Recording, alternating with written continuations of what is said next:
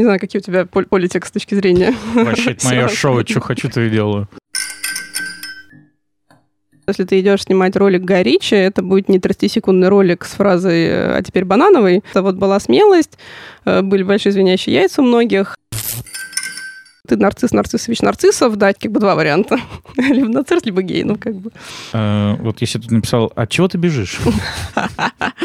ты попал вот в 1% населения планеты. Ну классно же. А, вот красиво поймал.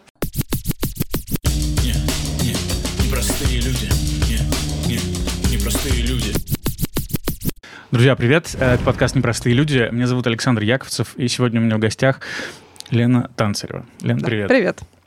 А, я халтурю всегда и прошу гостей представиться, пока они еще не суперзнаменитые.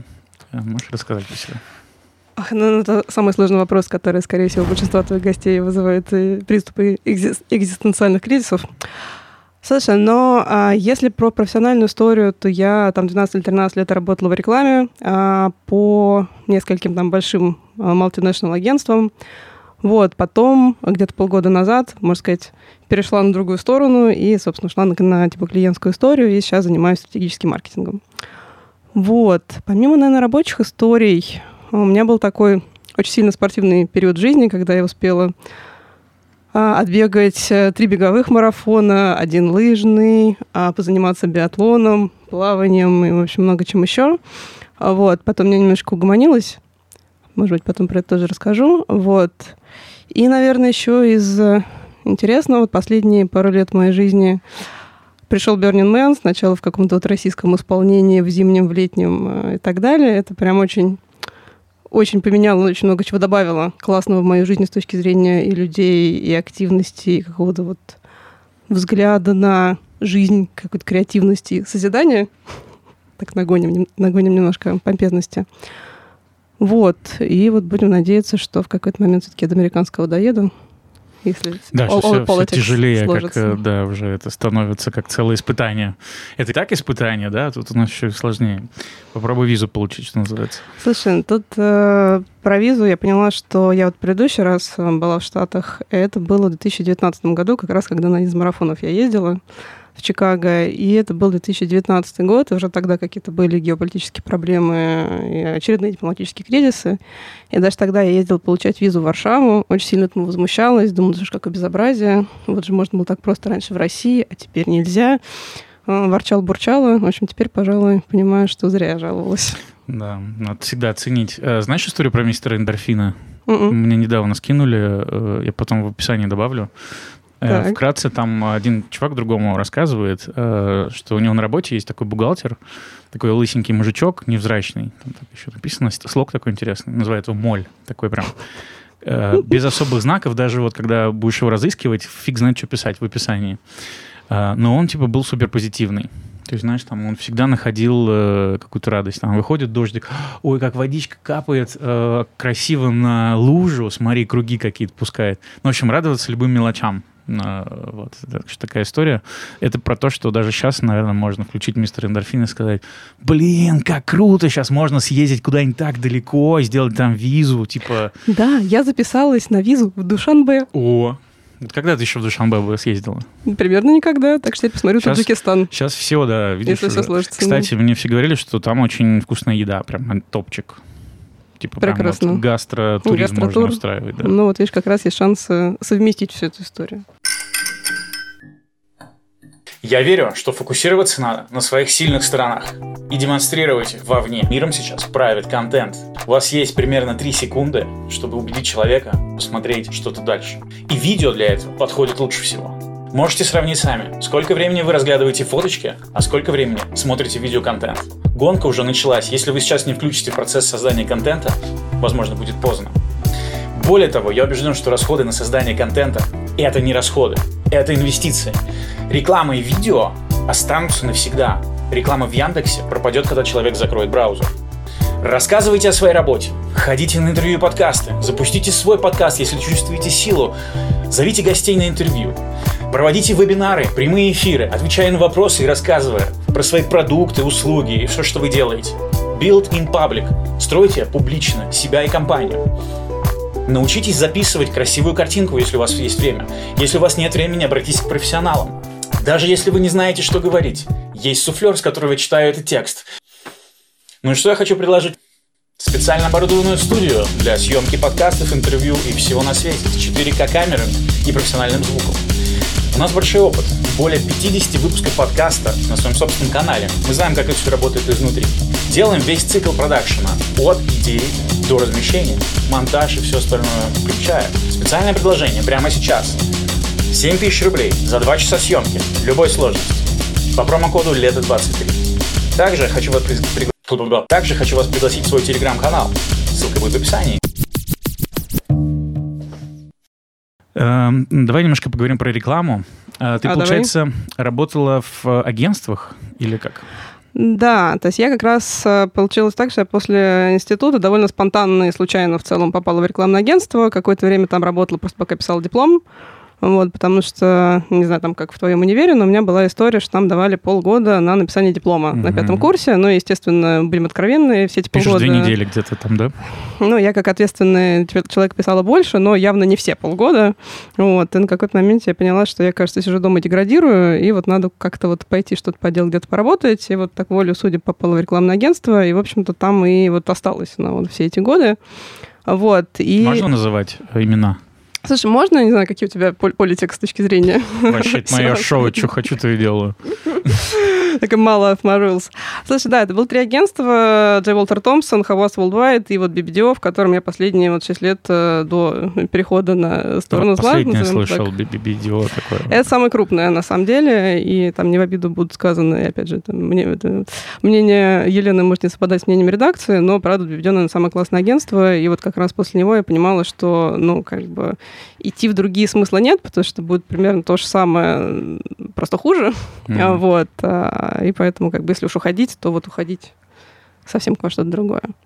Вот, и, собственно, практически у всех этих международных агентств они работают с большими иностранными клиентами. Вот, потому что ну, там много факторов. Первый, на самом деле, фактор, что очень много брендов, они работают по сети. То есть, если там, допустим, главной офис, ну, там, утрированно в Нью-Йорке, там, в Чикаго, там, в Лондоне, в Токио, wherever, где выиграл какой-то бренд, ну, или даже в России, потому что бывало так, что, соответственно, как, ну, Россия огромный рынок, да, и очень часто бывало, что самый, там, например, большой офис региона, да, там, типа, либо европейского, либо вот э, там CIS находится в России. Там, если Россия выиграла, то, соответственно, а, тендер да, на каждого клиента, то, соответственно, все остальные а, агентства ну, э, как бы этой сетки во всех странах ведут этого клиента. Как бы если ты выиграл, ну, с большой долей вероятности так будет, потому что там, понятно, разные компании, разные политики, у кого это так не работает.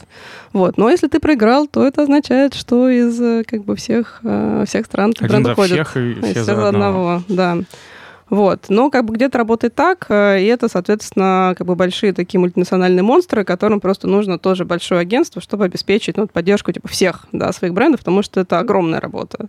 Да, потому что на какие-нибудь э, большие клиенты, ну, там, утрированно, какая-нибудь там, ту же Кока-Колу, там, Макдональдс, Марс, вот я очень много работала на Марсе, вот, которые жвачки, шоколадки, там, МДМС, э, Каркунов, Орбит, Сникерс и так далее, ну, то есть это практически ну, чуть ли не целое агентство у тебя работает на вот этот один бренд, потому что огромные объемы и что, наверное, классно в больших клиентах, что они уже, ну, как бы, у них большой опыт, они работают на многих рынках, и они очень много лет уже держатся на плаву, да, и, соответственно, имеют возможность это все делать. И это уже не про там какую-то скидку или мгновенную выгоду, да, что покупает это там это дешево. долго, дорого, да, и, и охрененно. Да, как говорил Артемий Лебедев. А, вот, это прям компания в людях, да, это компания в людях, в их жизни, в их э, каких-то недах, вот, что они, ну, что они хотят, о чем они мечтают, и как бренд может интегрироваться в их жизнь. Вот, потому что вот в целом, как бы обычным людям на бренды плевать, да, ну, у нас есть своя жизнь, там, не знаю, друзья, семья, э, работа, хобби, и, в общем-то, реклама тебе не интересна интересно, ну, никаким образом. Вот. А, а, собственно, большие бренды так долго вот как бы живут и пользуются популярностью вот ровно за то, что помимо там классного продукта, ну, это тоже большая, естественно, часть, вот, они еще построили бренд, да, и вот они сделали так, что вот бренд стал вот э, частью, частью жизни. Частью культуры даже. И частью культуры, да. Ну, потому что многие знают, что вот типа Санту, там, типа образ mm. Санта придумал Кока-Кола. Праздник и нам приходит. И да. праздник к нам приходит. Да, но вот сколько вот лет этому празднику, который к нам приходит, уже лет 15, потому что даже вот все эти старые ролики, их очень многие сняли с эфира, просто технические, потому что они были сняты вообще в 4 на 3, уже в таком качестве, которое современные каналы просто не могут использовать. И даже настолько вот это вот все помнится про то, что там ваша киска купила бы вискас, э, не знаю, там я томат, э, вместе мы фруктовый сад, вот это вот все как бы в ДНК поколений. Получается, это манипуляторы такие, да, вот эти все рекламщики э, нашими душами. Вот. В какой-то мере, и Навязывают да. нам игры, и мы еще не понимаем, что мы играем в эти игры. Просто приходим и берем. Тут две стороны. Вот. Одна, наверное, в том, что, правда, это довольно циничная история, ну, потому что реклама это, — это продажа. Ну, то есть ты продаешь как бы что-то кому-то, да. Вот. С другой стороны, а, у больших брендов есть большая власть творить добро да, потому что когда как бы у тебя большой бренд, у тебя много денег, у тебя есть аудитория, которая тебе верит, да, и то, что ты говоришь, это по факту как, не знаю, как журнал, да, ну, как типа журнал, вот как, как телеканал. Э, да, дом Рональда Макдональда или что-нибудь такое. Да, да, угу. да, да, да. Вот, и тут понятно, что каждый там бренд делает выбор, да, вот во что он идет, потому что понятно, что коммерческую составляющую никто не отменял, да, потому что тебе надо продавать продукт, чтобы у тебя были деньги, ты мог э, там делать э, добро или вот whatever ты хочешь делать. Вот, но вот прелесть, правда, больших брендов и тех, кто ну вот в целом смотрит на большую перспективу вперед, потому что все эти социальные инициативы, понятно, что это как раз про долгосрочную стратегию. То есть социальная инициатива не принесет тебе денег, но она скорее тебе их отнимет, да, потому что эти деньги идешь, ну, и отдаешь на что-то, на дом Рональда Макдональда, на помощь собачьим приютам. То есть это всегда расход. А, это не может да. быть такой хитрый доход вперед за счет того, что ты как-то повышаешь лояльность своему бренду, это как, раз долго, это как раз долгосрочная стратегия, да, потому что все эти вещи, которые ты делаешь, ты от них мгновенной прибыли не видишь. И очень часто ты не можешь это как бы ну, оценить, оцифровать, да, ну, потому что ты можешь, ну, то есть как бы вот реклама это очень много про аналитику, да, потому что вот прежде чем какой-нибудь, я не знаю, там видеоролик, э, интернет-баннер или что-либо выходит, да, как бы ты должен, а, ну, вот если ты работаешь на стороне агентства, ты должен клиенту продать, да, то есть зачем ему вкладывать деньги в тот же интернет-баннер, пусть эти там 3 копейки денег, да, но то, что все равно это деньги, их надо платить, должен показать, почему это будет эффективно, что это принесет. Да, и там есть очень большое количество как бы цифр и всего остального, как ты меряешь. Там, там, это могут быть просмотры, это могут быть э, клики, это может быть охват, да, то есть сколько людей увидели твое там рекламное сообщение, ну, где-то. Вот. И у этих социальных штук ты не, помер... ну, не померишь продажи, да, ну, то есть вот ты сделал там, не знаю, прекрасно был бренд, э, был и есть бренд Pedigree, да, который очень сильно помогал приютам, да, вот помогал собачьим приютам, помогал искать а, дом, да, вот собакам в приютах, делал там про них, снимал про них видеоролики. Mm. Давать, так сказать, в хорошие руки. Помогал. Ну, да, и это, конечно, очень большие деньги, то есть, когда ты берешь собаку из приюта, которая, естественно, тебе не платит ничего, ну, потому что они, а собаки бы из приюта, вот, а ты там про них делаешь, не знаю, там видеоролики, делаешь им фотосессии, это очень большие деньги, а потом еще это продвигаешь, а это x там, типа, 10-15 20 от того, что ты типа сделал. И понятно, что как бы конвертация в покупку, да, там, пачки корма педигри, это уже, ну, вот через несколько шагов, да, после того, как человек увидел там, этих собачьих приюты, помилялся и так далее. Ну и вот тот же педигри, например, они делали очень классную историю где они помогали находить работу детям Дауном, а, потому что там вот есть несколько в России фондов. Один из фондов Downside Up, это как, ну, короче, фонд, который занимается ну, реабилитацией и социализацией как бы вот э, э, типа детей, и там есть проблема в том, что когда им исполняется там 18 или 21, все, они уже взрослые, да, и по идее они должны уходить во, ну, во взрослый а, мир. А они нифига не взрослые. Да, а они, ну вот в силу как бы, да, вот угу. своей вот этой особенности, они не как обычные люди, они очень добрые, они очень наивные, ну и в целом далеко не всем удается как интегрироваться в мир. Да, да, правильно. Да, mm да, да. И там еще одна история, ну, история, которую, кстати, узнала абсолютно недавно, что вот с ними нельзя останавливать работу. То есть, вот, грубо говоря, если там человек, ну, ты где-то работал, то там, например, там, документообороте как бы, помогал, и, допустим, происходит что-то, что он месяц не работает, у него эти навыки практически к нулю как бы mm-hmm. падают. И, ну, в общем, короче, это как раз история про вот То такую долгую такая работу. вечная, нельзя останавливать. Ага.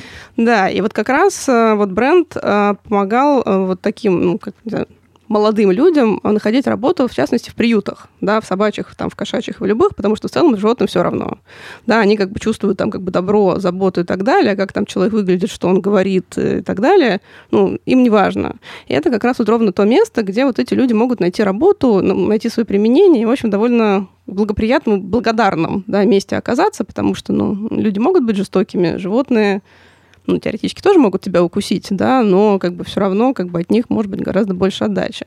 И вот ну, такой... идея сама по себе очень крутая, да. Идея классная, это то, что выиграла Канны. Mm-hmm. Это вот один из российских как бы кейсов, выигравших Канны, это классно, да, ну потому в что Каннах вот, э, добро. Э, какой-то фестиваль, да, реклама. Да, есть на самом деле... Это канские львы, вот это вот. Канские львы, mm-hmm. да, да, да. Это считается самый большой, самый престижный, самый раскрученный и вот такой самый носимый на лаврах, да, фестиваль. Он глобальный, он по всему миру, и, соответственно, вот там каждое агентство и каждый там креативный, и не только человек, да, вот, соответственно, если у него есть в резюме канские львы, ну, то с большой долей вероятности он очень легко найдет себе работу ну, в любой точке Оскар, мира. короче, в рекламном как мире. Угу. Да, и, соответственно, ну, ты представляешь, какая там конкуренция, что огромное количество агентств из огромного количества стран, соответственно, подают свои заявки. А в любом случае, как бы подача заявок на эти конкурсы – это вещь платная. Mm. Ну, практически на все. Вот там какие-то премии коммерческие. То есть понятно, что там премии по благотворительности это все бесплатно, а вот любая коммерческая премия, будь то, не знаю, там строительство, будь то экология, будь то whatever что, это платная история. И подать заявку в Канны стоит очень много денег. И, соответственно, и как бы каждую одну, ну вот... Сколько... Ну, примерно порядок. Слушай, ну там как бы несколько тысяч э, условных э, единиц валют. Mm. Вот, но ну, как бы это прям дорого, и, соответственно, там каждый, там каждый год эта сумма может как-то меняться, mm. варьироваться. Вот, и как бы в любом случае подача кейса — это, во-первых, очень большая работа, потому что, чтобы собрать классный кейс, его описать текстово, снять по нему как бы видеоролик и вот э, сделать его продажным, это тоже особое искусство, которому ну, долго учатся. Равно как снимать фильмы, да, потому что снять классный фильм — это надо очень сильно постараться.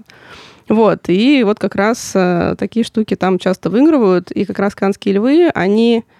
Ну, то есть там есть как бы номинации за эффективность, да, но там очень много номинаций за крафт, э, вот за какую-то художественную историю, за вот благотворительность, за там какое-то необычное использование каналов, то есть оно про А давай мы сейчас прям... Э, ты сходу можешь пару роликов вспомнить, а мы потом их вставим? Какие-нибудь примеры э, из канских львов? Наверное, как бы сразу так вспомнить сложно, потому что я начинаю вспоминать как бы свои кейсы, mm-hmm. потому что у меня своя правдеформация, в том числе mm-hmm. вот тот педигри, про который я говорила. Вот, еще был один классный проект педигри, который тоже выиграл, это когда а, детей учили ухаживать за животными, да, потому что там была ситуация, что дети очень часто просят у родителей как бы животных, а родители не позволяют, потому что они понимают, что, скорее всего, за этим животным, кто будет ну, ухаживать, типа я сейчас правильно, возьму, они. А, да, да. а следить буду я. А сам я буду эту собаку выгуливать. Врешь, да. угу. Ну, конечно.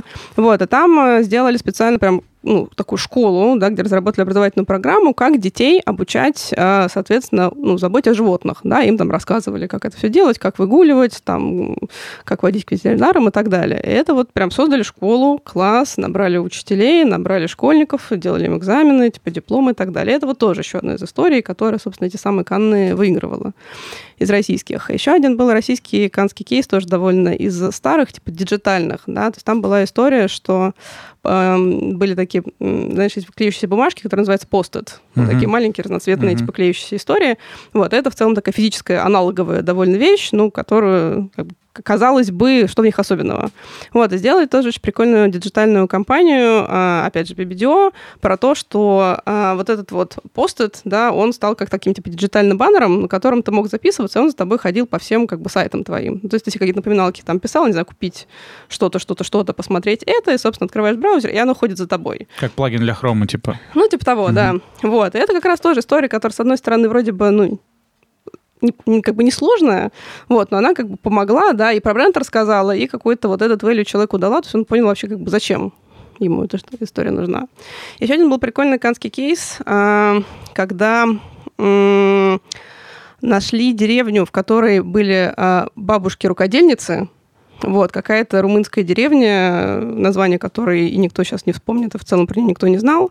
Вот, и э, как бы их, короче, их попросили сделать коллекцию одежды, да, типа для подиума, и, соответственно, они как бы собрали вот целую бабушек. коллекцию бабушек. Mm-hmm. Да, целую коллекцию mm-hmm. подиумную, и, соответственно, эта вся история раскрутилась, да, за счет того, что как бы и ну, как восстановили наследие, да, культурное, да, потому что понятно, что про деревню с бабушками, которые там ткут, вяжут и так далее, допустим, гениальные вещи, не знает примерно никто, да, ну уж в России тем более, да и в мире. Вот, и, соответственно, здесь как раз было некое добро, когда вот нашли, показали, рассказали, поддержали наследие, еще бабушкам работу дали. Вот, и такого там очень много. Вот. Э, номинация Вау. про крафт — это другая история, то есть когда там ты снимаешь ролик, в который вот каждый кадр как заглядение. Да какие-нибудь, когда вот эти там, доминошки падают, которые ты собираешь 8 лет? Например, да. Но там очень много номинаций. Есть номинация за графику, да, где у тебя абсолютно CG, все миры как бы нарисованы. Там, например, Ори очень много чего выигрывала, потому что Э, ну, там были такие нарисованные миры с вот этими печеньками, в которых чего только не происходило. Вот. Один из моих, наверное, любимых роликов, э, да и брендов, наверное, в целом, это бренд Nike, у которого в целом про ну, про спорт, понятное дело, потому что бренд спортивной одежды, но у них очень много про мотивацию, да, как бы не только спортивную, но и в целом вот жизненную. И вот Ты говоришь, у меня сразу как картинки пошли в голове, там как да, да, бежит да, да, ран, да. там пот капает куда-нибудь. Конечно. На самом деле, вот у Nike один из самых, наверное, нашумевших роликов а, был ролик с человеком по имени Колин Каперник. Это вот история, которая произошла пару лет назад. А, это футболист, собственно, который играл в американский футбол. Вот. И а, была ситуация, что ну, он полутемнокожий, да, то есть у него как бы один родитель темнокожий, второй родитель типа белый, да, и он э, в целом как бы ему было важно равноправие с точки зрения, ну, вот Америки и вот темнокожего населения и поддержки их прав, да, и он какое-то время для себя этот вопрос ресерчил, пытался понять, есть ли полицейский произвол, есть ли, правда, там разные отношения там властей к белым людям и к темнокожим, вот, и, соответственно, для себя сделал вывод, что да, как бы это так и есть, э, и в итоге в какой-то момент во время матча, там перед каждым матчем американского футбола играет американский гимн, да, и все встают и, соответственно, ну, там слушают гимн. Причем там это очень, как сказать, политически и социально напряжено, потому что обычно там выходят ветераны войн, да, mm-hmm. то есть они выносят американский флаг, играют американский гимн, но это прям очень такая важная типа часть матча, и вот прям чуть ли не люди не плачут там стоят. И он не встал на гимн. А, ну, то есть, когда встали как бы все, он, он не встал, и потом он как бы практически, ну, создал новый жест, то есть он вставал типа на одно колено, чтобы mm. с одной стороны... А, это с него началось? Это с него началось. Mm. Да, и чтобы с одной стороны как бы не было неуважения к ветеранам, которые, ну, там, воевали за Америку, там, умирали и так далее, и как бы тоже никто не хотел абсолютно бежать их, да, а, и, но при этом... Ну, высказать бы, позицию. Но типа. при этом высказать позицию. Вот, и вот там у Nike как раз был слоган, что, типа, believe in something, even if it means sacrificing everything. Вот, и после этого, конечно, а, после вот этой как бы акции, то есть он это несколько раз проделывал, он запустил это движение, это захватило большое количество других команд этого американского футбола. Потом уже вышло за, ну, как бы грани спорта и перешло вот очень много куда. Там Трамп про него неоднократно высказывался негативно. вот. И в целом там, ну, как бы был огромный инфоповод, что просто Америка раскололась надвое, да, то есть кто-то поддерживал его, кто-то говорил, что он не уважает гимн, не уважает страну, если ему так не нравится Америка, пусть ищет себе другую страну. Это то, что говорил Трамп, да, что если ему не нравится наш гимн, пусть ищет себе, собственно, другой. Вот, с ним в итоге разорвали контракты, там, в общем, были суды, но он как бы продолжал всю эту историю вот поддерживать. Вот, и, собственно, Nike снял его в рекламе. А, и это вот тоже был как бы еще один огромный инфоповод, ну, потому что как бы бренд взял такого опального, можно сказать, mm-hmm. человека. Это вот то же самое, мне кажется... Сейчас представим Навальный какой-нибудь ролики МТС. Здесь хорошо ловит. Да, я вот тоже, конечно, подумала про него, но, ну, как бы вот, в итоге Nike это все снял, и самое что интересное, что после вот этого ролика, естественно, там, опять же, тоже мир поделился напополам, кто-то а, восхищался Найком, кто-то говорил, что он больше никогда не купит эту одежду, пойдет сожжет все свои футболки, э, значит, с логотипом, с этим свушем, вот, но при этом у них продажи выросли на 30%. А 30% рост продаж – это ну, бешеная история. Обычно идет борьба там за процент, да, там за долю процента или что-то. А вот тут это как бы с одной стороны, опасно, ну, потому что бренд репутации и все остальное. Мы помним, что, помним, что произошло с брендом Рибок, когда там была история про там пересесть с иглы мужского одобрения на лицо и так далее. И вот сколько было То есть это всегда риск такой, да? Когда ты на такую грань заходишь, Конечно. можешь очень сильно облажаться. Да, и на самом Или 30% увеличить. Или 30%. А, ну, тут на самом деле чаще всего, как, конечно, большие глобальные клиенты, они склонны к нивелированию рисков, да, потому что как бы это большой бизнес, который дает А работу... часто вот бывает, ты сидишь там, разрабатываешь какую-то супер секси-стратегию, mm-hmm. приходишь презентовать и говорят, нет, знаете, это слишком. Э, очень часто. Но... Всегда чуть-чуть вниз, да, уход от... Э, Но чаще всего да. А, ну, и эту штуку, с одной стороны, как бы можно понять, да, потому что как бы есть большой бизнес, у которого свои обязательства, у которого есть свои клиенты, а как бы там терять, там, не знаю, долю рынка, э, продажи, все остальное, это очень больно. Это очень больно, это может там привести, я не знаю, к потере фабрик, к увольнению людей и все остальное. И поэтому как бы большие вот клиенты очень боятся любых там пиар и других скандалов, да, и очень как бы вот аккуратно э, пытаются все-таки там сгладить и вот никого не обидеть. Вот, поэтому вот то, что сделал Nike, вот этот американский, это супер большой риск. И это означает, что этот риск на себя взяли все, включая там какого-нибудь глобального ну, типа CEO, да, потому что понятно, что ты, если сделал что-то в одной стране, в нашем глобальном мире, хочется надеяться, он все еще глобальный, вот, э, это прям имеет влияние. Поэтому это прям нужна очень большая смелость такие Яйки вещи. такие звенящие. А, да, прям вот огромного размера. И вот видишь, у ребят из Найка они были. Вот у ребят из Рибака, очевидно, тоже была какая-то попытка э, это сделать. Но, наверное, тут не самая лучшая реализация, скажем так. Потому что привело к тому, что закрыли Рибак в России. Угу. И это был вот прям огромный скандал. И это как раз скорее вот ну, я не знаю как бы детали, но есть гипотеза, что, наверное, как раз вряд ли вот эту кампанию про пересаживание на мужское лицо как-то согласовывали с глобалами, судя по тому, что репок закрылся. Вот, поэтому тут всегда грань, всегда, всегда риск. Вообще, если задуматься, то рекламный рынок, он один из самых таких, да, интересных в плане придумок всяких там, не знаю, каких-то реализаций. Даже многие кинорежиссеры выходили из рекламных э, всяких движух. Там тот же Горич, по-моему, снимал mm-hmm. сначала что-то такое. Ну, а Горич, на самом деле, продолжает снимать и рекламные ролики mm-hmm. в том числе, да, но понятно, что если ты идешь снимать ролик Горича, это будет не 30-секундный ролик с фразой «а теперь банановый», вот, это какой-нибудь эпический эпос там на несколько минут, а чуть ли не на 10, потому что что вот с Джудом Лоу он там снимал ролики про Blue Label и так далее, и это прям вот реально целый фильм. Ну, помимо того, что типа, Джуд Лоу в рекламе уже как бы определенный кост большой, mm-hmm. очень сильно. Mm-hmm. вот, это еще и классный крафт, да, и понятно, что вот такие большие бренды, которые может себе это финансово а, позволить, у кого очень классный вкус, это, конечно, прям а, Мне еще, знаешь, нравится э, на тему рекламы, это Суперкубок в Америке, когда проходит, они прям отдельно делают ролики для этого кубка. Как, да. Э, чтобы людям было интересно посмотреть вот эти там, не знаю, 30 секунд или минуту. И это, на самом деле, Супербол. Это, вот, наверное, даже покруче канских львов, потому что это вот момент, когда у тебя вся Америка просто прикручена там болтами, гайками к дивану. Это смотрят все.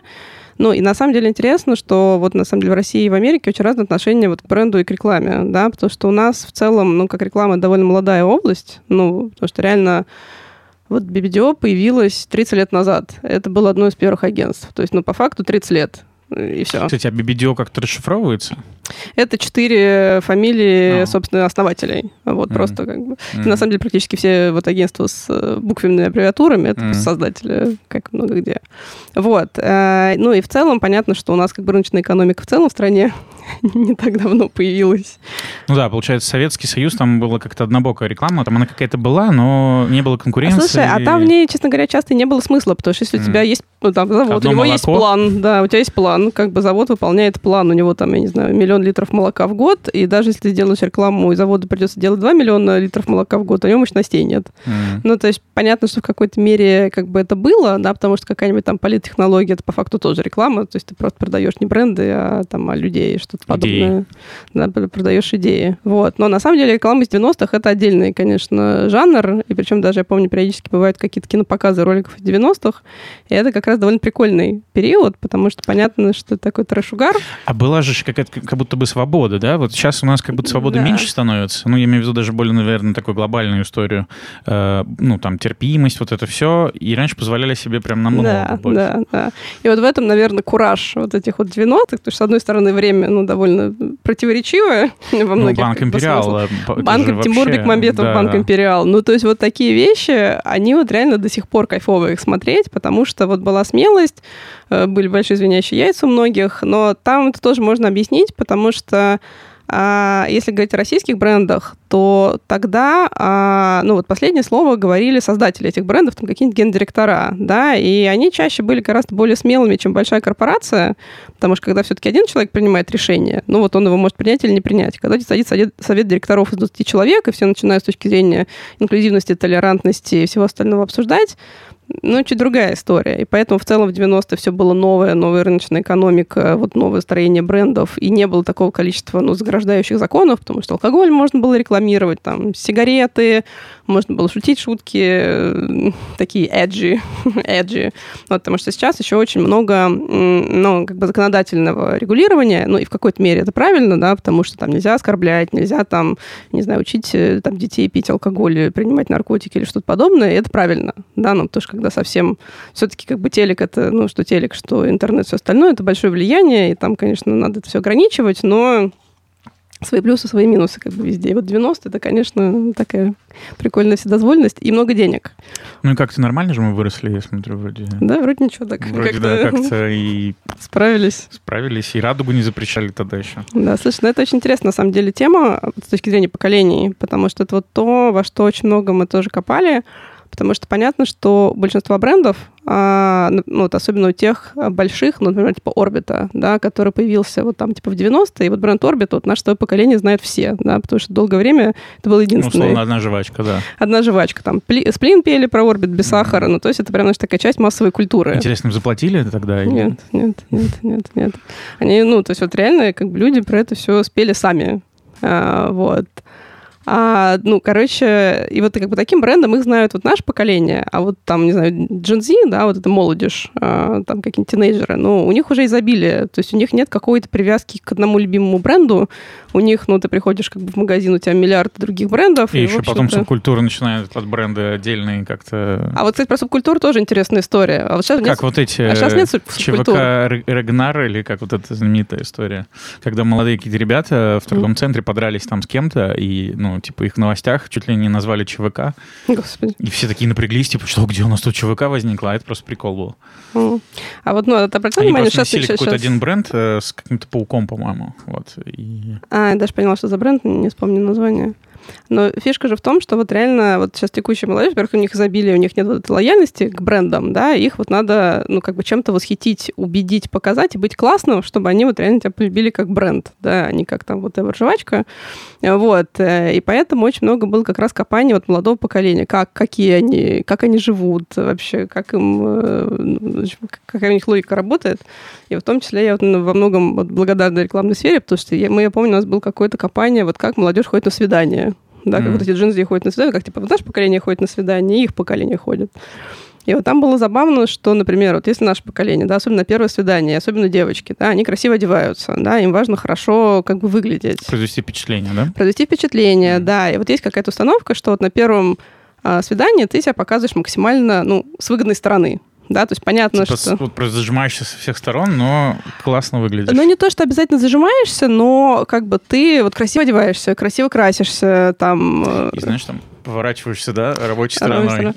Ну, э, как бы совсем, может, без дебилизма, но в целом как бы ты готовишься, да, то есть как бы для тебя это важно, и ты вот пытаешься с красивой стороны показать, то есть понятно, что в дальнейшем там какие-то твои негативные стороны твой потенциальный партнер увидит, но вот не на первом свидании. То есть первое свидание — это вот подготовка.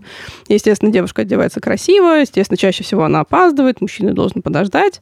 Вот, но про мужчин интересно было, что мужчины, наоборот, не одеваются красиво. А, ну, как бы они, конечно, одеваются в меру, но без там там чего-то особенного, и там очень было смешно. А это мы прям делали research, смотрели там, э, ну, что люди говорят. Это как глубинное интервью какое-то? Слушай, там есть несколько методологий. Вот глубинное интервью — это одна из методологий. Есть история, а, где ты просто срезаешь некий диджитальный, грубо говоря, слой, смотришь там всякие типа ТикТоки, ВКонтакте mm. и так далее, что люди пишут на эту тему, Пытаешься есть какие-то статьи. Как-то. Да, вот. Ну и в целом, то есть это как бы такой, типа, social media listening, назовем его так. Mm-hmm. То есть ты смотришь, что люди говорят на эту тему, вот. А поскольку прекрасная Gen Z очень часто в своих блогах в целом рассказывает, что оно думает о жизни, это довольно удобно. Mm-hmm. Вот. Ну и да, и как бы разговаривали в том числе у людей, вот э, как у них живет. Вот. А и вот мужчина, наоборот, не одевается красиво, потому что если ты одеваешься красиво, а тебе подумают, что ты слишком выпендриваешься, ты нарцисс, и вот это все, либо ты гей. Как бы два варианта. либо нарцисс, либо гей, ну как бы. Вот. Ну, то есть такая установка у людей. То есть вот слишком красивый мужчина на первое свидание как бы не должен приходить. Вот. Ну и обязательно мужчина должен заплатить, потому что, типа, дев... ну, девушка вложила, так сказать, себя красивую э, вот в это мероприятие, а мужчина вкладывает вот финансово. Это вот, ну, грубо говоря, миллениалы, да, вот наше поколение. Как считают Gen Z? А, еще есть смешная штука, что вот миллениалы а, говорят, что нельзя говорить о бывших ну вот вообще не на свиданиях, а в целом mm-hmm. в отношениях, о бывших лучше не говорить, потому что есть ну, два типа варианта. грязное белье какое-то? Да, что либо это грязное белье, и о бывших ты чаще всего говоришь, ну, плохо, угу. ну или как-то негативно, потому что если было бы все идеально, ну или просто я теперь твоя любимая, о чем ты будешь сейчас мне каких-то твоих бывших там рассказывать, да? Да, вот. Э, и либо считается, что как будто они не совсем бывшие. Ну то есть как бы если ты о них говоришь, значит, тебя что-то с ними еще как бы связывает, и тогда у потенциального партнера возникает вопрос, а что это он тут мне про своего бывшего вот рассказывает, наверное... Типа не отпустил еще. Наверное, что-то у них там продолжается в их отношениях. Вот. А у Gen Z вообще другой взгляд. Gen Z — это Generation Z, да? Да, да, да. Молодежь. А то я рэпера иногда представляю себе. Это Джейзи. А, Джейзи, да. да. Да, вот. А у них наоборот, что они не видят смысла одеваться как-то сильно красиво, ну, потому что зачем? Вам вместе, ну, там, как бы общаться, жить жизнь и все остальное, и вот зачем это все, да? Вот вы должны увидеть себя... Типа ближе к реальности. Ну, да. То есть зачем что-то вот на себя, какие-то дополнительные вещи напускать, если, ну, как бы вот в реальности, типа, ты другой. Ну, вот типа задача не обмануть, а, ну, естественно, да, встретиться, да. да. показать. Угу. Вот. А, они, наоборот, э, скорее за то, чтобы поговорить про бывших, потому что важно, чтобы психотравмы совпадали. Mm. А все уже знают, да, там, что, что есть? Конечно, там, какие конечно. есть отклонения, у кого конечно. какие, сколько. Угу. Ну да, они же все проработаны. Ну, это классно. Но это интересно. Да. Вот. Я, конечно, не уверена, что я бы хотела, чтобы мне на первом свидании там молодой человек вываливал всю свою как бы историю, все свои психотравмы а и так далее. Да, нам это вот моя история болезни. ну, ок, спасибо. Thanks for sharing. Вот, но, короче, у них это так работает. И в целом, как бы, ну, нет вот этой фишки, что ты сильно красиво одеваешься или кто-то там за кого-то платит, ну, вообще нет. То есть встретились, ну, вот как бы два, два человека, и вот они вот из, из встретились, и вот поговорили, если как бы там совпали их, ну, как бы психотравмы, я они могут жить э, вместе дальше, то классно. Если не совпали, ну, как бы поговорили, разошлись, ничего такого как бы страшного там нет. И это прикольно. То есть, ну, то есть понятно, что если бы у меня не было там каких-то рабочих проектов с этим связанных, я бы вряд ли полезла вот штуку копать. А, слушай, а что такое вообще хорошая реклама? У тебя есть э, понимание? Вот когда нам говорят, реклама хорошая или нет? Mm. Слушай, ну тут я думаю, что на, на этот вопрос есть миллион мнений, но как бы мое, пожалуй, тут две вещи. Первое это то, что называется модным словом insight. Вот, то есть как бы как, э, как хорошая реклама, так и, наверное, хороший фильм, хорошая книга и так далее, они должны, э, ну, ты должен что-то в них видеть от себя, да, ну, то есть ты должен понимать, что мне это релевантно, это, ну, вот, я понимаю, о чем речь. То есть insight — это какая-то человеческая правда. Uh, вот. И поймать этот инсайт — это прям то, за что платят очень большие деньги там и агентствам, и фрилансерам. То есть ощущение — это про меня? Да. Угу. Что я понимаю, о чем это, это классно, это про меня. Вот, ну, то есть посмотрел ты эту рекламу Nike э, про то, как вот человек там, значит, там встал против системы. И себя с ней как-то отождествил. И себя отождествил, да. Я, например, mm-hmm. вот эту рекламу с Коперником смотрю, я еще рыдать начинаю, говорит, посередине, ну, там и снято классно. И вот второе, наверное, качество для меня, что это, ну, хорошо снято, да, то есть это качественная картинка, это хорошие актеры, которым вот ты веришь, да, они, не которые, знаешь, выучили явно перед съемками эту фразу, и то плохо, еще им где-то на суфлере показывают. Вот, а это на самом деле очень видно, и понятно, что у меня как бы своя профдеформация, ну, как бы там очень много съемок было, и я уже это все такая, понимаю, да, определенно. Я вот прям уже вижу, так думаю, а, вот тут декорация, вот тут, наверное, сейчас что-нибудь отвалится, а это, наверное, в Икее купили, а вот этот диктор я вообще уже 30 раз слышала. Вот, ну, то есть, очень, знаешь, какое-то сочетание вот этой вот человеческой как бы правды и, наверное, непрямой продажи. Потому что чем прямее ты как бы продаешь, тем больше отторжения, пожалуй, людей это вызывает, потому что людям... Ну, это как купи, купи, Да, да, купи. купи. Дешево, дешево, дешево, mm-hmm. точно, точно, точно. Вот, это такой, типа, ну, пожалуйста, уйдите, да, уйдите от меня, не подходите больше никогда. Вот. Ну, вот поэтому оно такое. Это сложно. Ну, то есть это как бы звучит, знаешь, такое, как э, не Rocket Science, а из серии там «Спасибо, капитан Очевидность», но, но прям вот за это, за, за это бьются. Вот за это бьются, за это прям много денег платят. И тут на самом деле тоже нужна определенная смелость э, брендов, да, потому что понятно, что бренду, особенно какому-нибудь ну, бренд-менеджеру, ему как бы у него есть у него стоит KPI, что ты должен продать там X тонн, заработать там X э, миллионов, и ну там еще какие-то там, иметь там Y долю рынка, да, и чем прямее ты это говоришь, ну, то есть из серии там а теперь банановые со скидкой в пятерочке, да, тем больше, конечно, шанса, что люди это услышат и запомнят, что теперь есть там бренд X банановый со скидкой в пятерочке, вот, но долгосрочно это тебе не сильно поможет, потому что, как говорится, memories are fragile, ну, то есть ты сегодня услышал, что со скидкой в пятерочкой, ну, там, возможно, запомнил, в пятерочке видел, купил. Через месяц ты про это уже не вспомнишь, и тебе будет, в общем-то, все равно, как бы, что на бренд, что на банановый, что на пятерочку, mm-hmm. при всем уважении. А похоже вообще работа агентства на фильм, не знаю, 99 франков? Слушай, на самом деле смешно, что а, был какой-то период, когда а, ну, практически каждый новый человек, кто приходил на собеседование, когда его спрашивали, а почему мы вообще пришли, ну, что вы знаете о рекламе, говорит, я посмотрела или прочитала 99 франков, и поэтому я пришел в рекламу. А, слушай, на самом деле... Хотя ну, там заканчивается не очень как-то хорошо. Не все. очень хорошо, да. Слушай, но как бы и да, и нет, потому что как бы из того, что есть, это, да, вот это креативный некий вайп, да, потому что по факту ты создаешь что-то из ничего да, и это классно. Вот, наверное, та вещь, э, вот, которая меня очень долго вот в рекламе держала, это как раз про создание, что вот к тебе приходит бренд с большим количеством вопросов, а ты на них постепенно находишь ответы, и вот выстраивается какая-то очень классная система. И вот меня это прямо вот вызывало какой-то вот какой-то неземной кайф и радость, когда вот ты что-то сделал, а еще там, когда из этого рождаются какие-то там, не знаю, креативные материалы, ролики, спецпроекты. Потом ты еще везде видишь, говоришь, вот, вот, вот Да, да, я. ты их везде видишь и все остальное. Ну, это прям прикольно. Но 99 франков там как бы очень э, большой блок про там как бы тусовки, вечеринки и вот это вот все. И тут уж будем откровенны, ну, в, таком, в такой мере это не работает. Вот, потому что особенно работа на большие бренды, это очень много работы да, то есть вот чтобы там придумать... Это не вот эта вот презентация, да, когда угу. такой... Да, когда ты вышел там в зеленом платье, да. станцевал танец, и у тебя купили. Ну, не работает это так. И это про то, что ты очень много как бы думаешь, ты очень много думаешь, ты анализируешь, ты ищешь, щупаешь эти инсайты, ты там а пересматриваешь кстати, миллион а, всего. Рекламщик — это технарь или это гуманитарий? Ох, интересный вопрос. А, слушай, ну, интересно, потому что вот в целом в рекламном, как сказать, агентстве есть несколько, ну вот, э, типов людей, да, то есть первый, людей, первый тип людей, это вот, собственно, я, это, грубо говоря, менеджер, да, то есть я, я вот работала как аккаунт-директор, то есть именно за управление проектами отвечала, и ты по факту как такой, ну, типа дирижер, да, то есть ты вот собираешь э, воедино весь этот большой процесс Чтобы и, и, make, и make it work. Результата. Да, mm-hmm. да, да, да, да. Вот, есть креатив, то есть, соответственно, обычно это арт-директор, который вот рисует и больше за визуалику отвечает, да, то есть он э, там рисует кивижелы, он э, там, не знаю, рассказывают, в какой там стилистике там у тебя должен быть ролик, в каких он должен быть, не знаю, там, цветах, времени, стиле, whatever, что, вот. И есть люди, которые называются копирайтеры, это те, кто пишут тексты. Пишут тексты, mm-hmm. пишут концепции, пишут э, сценарии, то есть они вот то за красоту слова. часть и как бы сценарная часть. Да, да, mm-hmm. и обычно это пара, да, то есть вот эти люди, это, поэтому есть такая четкая формулировка, креативная пара. Вот они вместе как бы живут, работают, и чаще всего они в очень как бы плотной связке существуют, потому что, ну, вот эти два процесса, которые разорвать практически, ну, нельзя. Вот. Есть еще департамент как бы стратегии, то есть это люди стратегии, которые вот скорее про аналитику, и вот кто как раз а, определяет вот кому мы это говорим, какую целевую аудиторию, в какую сторону, какие интересы людей мы можем затронуть, типа, а почему, а на какой из атрибутов брендов вот лучше сделать фокус.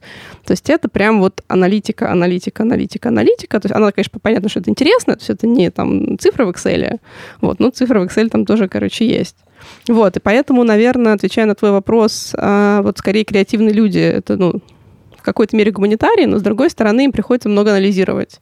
Ну, то есть, чтобы докопаться до какой-то вот человеческой правды, чтобы ты посмотрел ролик и там восхитился или заплакал, или растрогался, или вот что-то, это вот тоже прям надо покопать и вот пощупать, а это правда вот, или неправда? Вот это трогает, или это какая-то вот э, розовая вата, которая уже там забит э, весь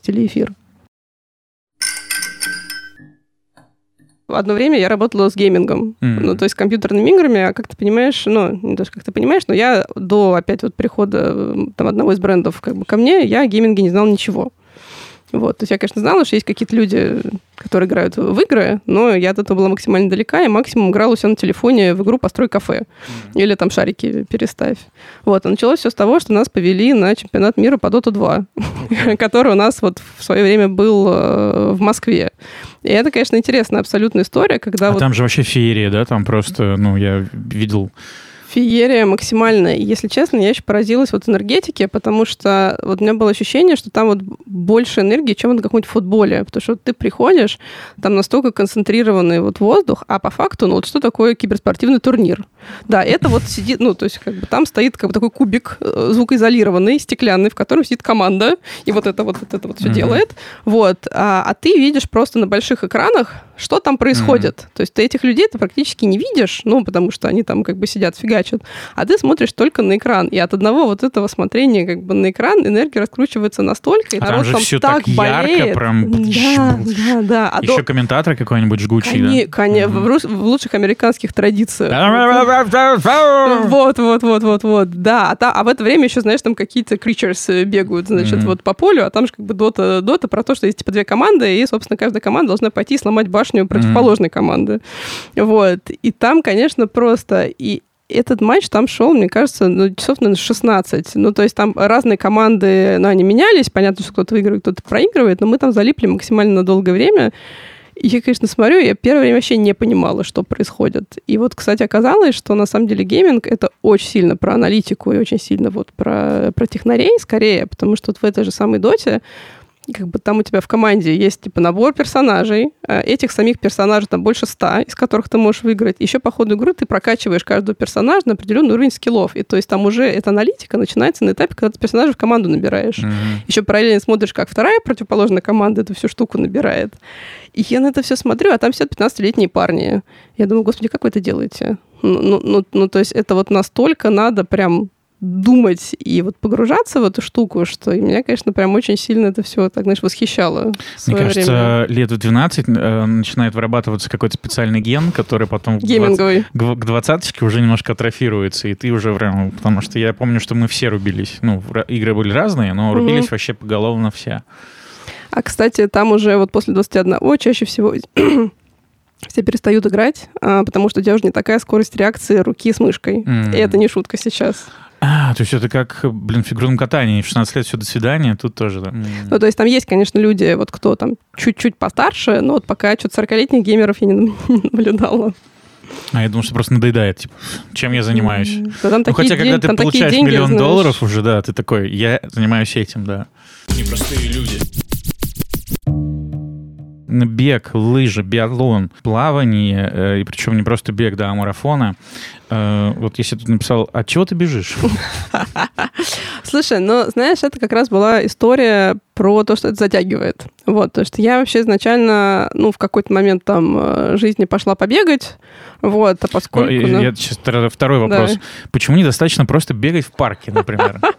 А зачем? Ну вот, вот почему все как будто бы, когда начинают бегать, сразу уходят в марафоны, как будто бы это такая воронка, которая тебя уносит. слушай, это интересная штука. Слушай, ну вот... Эм я поняла, что я вот не очень могу вот просто пойти побегать в парке, потому что прикольно. Потому что у меня сразу возникает вопрос, а зачем? Mm. Ну, потому что это определенное усилие, ну, как бы физическое. И вот есть, наверное, люди, кому это комфортно, да, ну, то есть кто вот получает какое-то процесс, удовольствие, типа, да, да от процесса, от mm-hmm. маленьких там, типа, вещей, им это кайфово. Ну, то есть я, у меня, конечно, тоже такое иногда бывает, что там хочется, да, просто там пойти побегать, там, не на время, ни на что, а вот просто там, ну, как бы для себя, чтобы тело себя хорошо чувствовало. Но это бывает редко э, довольно. И вот моя психика, по крайней мере, работала так, что э, я должна это делать зачем-то да, причем зачем-то как бы конкретным, что в X время, X час и так далее у меня там будет некий там типа ивент, к которому я вот готовлюсь. Вот, а так я буду лениться и забивать, и делать ничего не буду, и, в общем, мне как бы нужна какая-то точка в пространстве, к которой, ну вот, э, я иду. Соревнование какое-нибудь. Да, да, да, mm-hmm. да, да, вот какой-то конкретный ивент, вот, э, и вот, собственно, поэтому так это все вот и сложилось. Потому что я, вот, говорю, изначально пошла просто побегать, поучиться, и вот я тоже, поскольку, вот, продолжая предыдущую тему, я вот не очень как бы люблю и умею погружаться во что-то там сама, изучать книжки, ну, к тому же спорт — это такая штука, где вот самому опасно что-то делать, потому что есть шанс что-то повредить из жизненно полезных э, частей тела. Вот, а в беге как бы тем более, потому что у нас там был один спортивный врач наш, который все шутил, что бегуны все как с передовой, потому что они все покалечены. Потому что... Ну, колени там, да? Вот колени, леотибиальный тракт и все остальное. Кстати, сразу спрошу, история. Бегать нужно на носочках? Нет. Нет. На просто передней поверхности стопы, потому что если ты будешь долго бежать на носочках, ты очень быстро устанешь, ты наоборот, наоборот забьешь себе вот эти мышцы, потому что на носочках ты бежишь, когда ты бежишь очень быстро, mm-hmm. а вряд ли ты вот э, там 100-метровку, э, ну, короче, марафон будешь бежать так же, как... То есть, в общем, надо правильно еще наступать, да? Да, да, да. И вот как раз ровно этому и учат, да, mm-hmm. то есть, когда вот ты идешь бегать, учиться к, там, к тренеру, там как раз вот основная история про то, как научить тебя правильно как бы ставить ноги, чтобы, во-первых, там ты ничего не повредила, а во-вторых, чтобы это было, ну, экономично, да, потому что Э, если ты будешь бежать долго, тебе это надо делать с минимальным ну, вот, усилием Ну, ты прям всего. так круто подошла, да? У тебя, получается, везде тренеры были. Ну, да, потому что, ну, это как раз какая-то для меня штука про дисциплину, потому что я вот, ну, опять же, такой мой, наверное, психотип, что я вот не из тех, кто такой, типа, я буду бегать каждое утро, там, я не знаю, три раза в неделю, там ближайший год. Да не буду я. Ну, то есть я как бы во второе утро проснусь с утра, решу, что что-то спать хочется, и никуда не пойду. Вот, мне нужно, чтобы кто-то, ну вот, кто-то был, да, а в идеале и кто-то, и что-то. Там уже заплатил денежку, да, и уже... Да, вот заплатил денежку, и ты понимаешь... нельзя просто так. Да, что тебя ждет тренер, там тебя ждет команда, и тебя ждет какое-нибудь вот соревнование, к которому ты готовишься. Вот так, так это, mm-hmm. так это, по крайней мере, у меня работало. Ну и в целом как бы у, у многих. Вот, и оно как бы вот затягивает, потому что реально ты приходишь, это новые люди, это новое как бы комьюнити, э, это вот... Кстати, спортсмены дружные такие все, да? Обычно, да. Ну, то есть понятно, что you never know как, но в целом, правда, вот ну, очень много у меня там каких-то друзей, знакомых из вот этой вот э, беговой как бы среды. понятно, что это все любители. То есть это, ну, не профессионалы, это вот такие, что же, офисные Я, кстати, вот любителей даже больше уважаю, чем профи, потому что это как бы люди, которые, ну, вот как бы как-то с душой, вот. Потому что профессионалы, mm-hmm. они, как правило, с детства уже, у них вот такая дорога. Ну, да, да, да, да. А да. тут ты прям такой, ты среди тысячи дел вот решил, что вот для тебя это важно. У меня есть тоже одна смешная история. У меня там мой первый лыжный тренер, он такой взрослый дядька лет там 50, ну, там уже за 50, пораженный такой лыжник, лыжник, э, вот, причем он свои, я, кстати, поняла, что лыжи — это один из немногих э, видов спорта, где чем ты старше, тем чаще ты выигрываешь. Mm-hmm. Потому что обычно это работает наоборот. Но вот почему-то в лыжах, наоборот, очень много вот людей, которые стоят вот на, на, на тумбочках, как говорится, mm-hmm. да, вот на этих вот первых, вторых, третьих местах. Как-то учатся скользить, да, правильно? Ну, просто у них, очевидно, нарабатывается вот эта вот выучка, поэтому вот какие-нибудь дедушки в парке, которые фигачат классикой, это просто вот такой локомотив, который несется, его Слушай, не остановить. Меня успокоило, потому что иногда я там еду в Мещерском, и меня обгоняют, ну, возрастные какие-нибудь там, да, и такой... Не, ну я там видел, кстати, некоторые бабушки каждый день там вот Ну, вот молодцы. Ну, прям вот молодцы, круто, молодцы, да. молодцы. Вот. У меня, конечно, как раз такой был типа тренер, и на какой-то там новогодней тусовке он ходил с бутылкой коньяка, и всем, значит, пытался этот коньяк налить. А там все ой, а я на машине, а вот вы знаете, я алкоголь не пью, а еще что-то. И он такой, да что же это такое? Ну, что за безобразие такое? Вы типа спортсмены вообще или нет? И тут рядом стоял наш там типа координатор группы, он такой говорит, Артем, ну они же любители. У нас э, в баскетбольной секции, э, которую я недолго посещал, был даже такой этот э, приговорка такая, кто не курит и не пьет, тот состав не попадет. Потому что после тренировки все выходили и сразу как бы такие ну, как Да-да-да, кстати, вот очень много профессиональных спортсменов курит, это меня тоже всегда так ставило в тупик, и я пыталась понять, как у вас хватает здоровья, вот как, как это работает. Ну, в общем, вот, да, это и на самом деле самое вот кайфовое, наверное, то, что меня прям долго в спорте держало, особенно вот когда ты там бежишь, там, типа, первый там какой-нибудь полумарафон, это максимально кружит голову, потому что получается, что ты делаешь то, что ты никогда не делал. Это вызов, да, себе? Ну, э, там скорее, знаешь, про то, что ты бы и подумать не мог, что в целом вот ты там как, э, как, как личность, что ты вот можешь пробежать 21 километр. Ну, типа, классно же, классно. И ты такой, да ладно, да вот неужели? Вот я, оказывается, могу то, чего я думал, ну, как бы я, типа, не смогу. Вот, а уж особенно после марафона это прям какой-то бешеный вот выброс, э, не знаю, всех возможных там, типа, гормонов и так далее. И это прям очень классно с психологической точки зрения, что реально вот ты для себя раздвигаешь границы вот возможного. Да, особенно там история, что вот типа марафон в мире пробежало меньше 1% людей. И ты, ну, как бы понимаешь, что вот как бы сделав вот это, ты попал вот в 1% населения планеты. Ну, классно же. Да. Э, у меня была история, я, а, получается, я вообще легкоатлетикой занимался в школе, а, и как бы, ну, всегда бегал неплохо. А, и потом что-то я связался с какими-то ребятами, а, «Вечное утро». Э, Ах, с этими ребятами. С этими ребятами, да, и они там что-то пошли бегать. Ну, такой, ну, пошли. Вот. А я что, давно не бегал, ну, и там нетворкинг, вот это все. Вот. И побежали. Вот. Они бегают, типа, 10 километров, условно. Э, а я как бы вообще долго уже не бегал и побежал, угу. и в какой-то момент ты уже думаешь, не, ну все, я сейчас сдохну, потом еще немножко, ну ладно, сейчас я вот сдохну через там, типа, еще... Пять минут. Через пять минут я сдохну, а потом ты уже вроде и не сдыхаешь, и что-то происходит. А, то есть, как бы, такой, о, я, кажется, смогу 10 километров просто так пробежать. Ну, встав с дивана, да. Да, или э, когда я подал заявку на Босфор переплывать, я такой, м- все, буду тренироваться, а там I Love Super Sports, типа Да-да-да, нашел знаю. ребят, все, короче, с ними. Там первая тренировка, ну, давайте 3,5 километра сегодня поплаваем. Такой, что? А потом ты такой, бам, а я могу проплыть 3 километра. Ну, может, там не 3,5 сразу, ну, там, типа 2,8. Офигеть. Вот это как раз про это же, что да неужели вот я это все правда могу? А у меня ну, плавание для меня, наверное, самое сложное вот из э, всех вот этих Тебе видов. остался велик, да, э, для триатлона? Э, я себе, ну, слушай, нет, на самом деле я чуть-чуть пыталась кататься на велике, вот, но тут я уже себя бью по рукам, потому что, конечно, триатлон классная вещь, но это будет означать, что у тебя практически нет другой жизни, кроме триатлона, вот, а я уже очень много видела людей вот таких, вот. И, кстати, тоже интересная штука, знаешь, которую я подметила, что вот большинство э, марафонских, ну, там, групп, да, потому что обычно групповые тренировки, что это люди за 30. Mm. Ну, то есть очень мало там людей моложе, и вот я поняла, что это, знаешь, какой-то, ну, вот такой а кризис 30 лет, ну, средний, кризис среднего возраста, он позже, но это вот какой-то 30-летний кризис, когда а, людям хочется достижений. Это смысл тебе нужны великие. Ну, или, знаешь, скорее то, что я там за свои там X лет я чего-то достиг. А, а вот спорт, он тем хорош, что это очень такая tangible штука, что ты пробежал забег, у тебя есть медалька, ты ее повесил на стену. И такой говорит, ну, типа, чего ты достиг за свою жизнь? Ну вот, вот у меня тут столько всего висит, равно как и время на забегах, потому что это тоже такая вещь, которую можно, типа, пощупать, что этот забег я пробежал там, типа, этот марафон я пробежал там, типа, за 4.30, а следующий марафон я пробежал 4.15. Я у себя, когда плаванием занялся с тренером, э, в туалете стал вешать э, грамоты соревнований. Там было, знаешь, типа, 34 секунды, там, 32 секунды, 30. Ну, мотивирует все же. смотрели, как бы, какой я прекрасный. Ну, классно mm-hmm. же. Mm-hmm. Ну вот, это прям, как бы, драйвит. Но что, кстати, интересно, что я прям видела вот, наверное, то, наверное, почему я не хочу идти в триатлон, что очень много, ну ладно, не очень много, есть определенная часть людей, кто, наверное, пытается этим закрыть какие-то свои личные проблемы. А, и вот там идет в как, ну, периодически я знаю кейсы, когда идет на какой-то разрыв, да, что люди в какие-то перетренировки уходят, что они очень как бы сходят с ума, потому что им нужно там пробежать это быстрее. Ну, как Какую тревожность чем... свою туда направляют. Или да? какую-то, знаешь, неудовлетворенность в других сферах mm-hmm. жизни, что чаще всего как бы происходит. Вот. И вот тут уже начинается история про ну, то, что люди, знаешь, там теряют контакт с телом, идут какие-то перетренировки, начинаются какие-то компрессионные там типа переломы и все остальное. И, например, на тех же марафонах я очень часто замечала историю, что вот там ровно за неделю до марафона процентов 20 группы начинает слегать там с разными там болезнями, что-то пошло не так. Это вот как раз, наверное, про какое-то сопротивление, что человек, ну, как бы, с одной стороны, он хочет пробежать этот марафон, ну, чтобы какие-то свои штуки Меня реализовать. такое было с Босфором. Я ага. за две недели до поездки э, катался на роликах и руку повредил.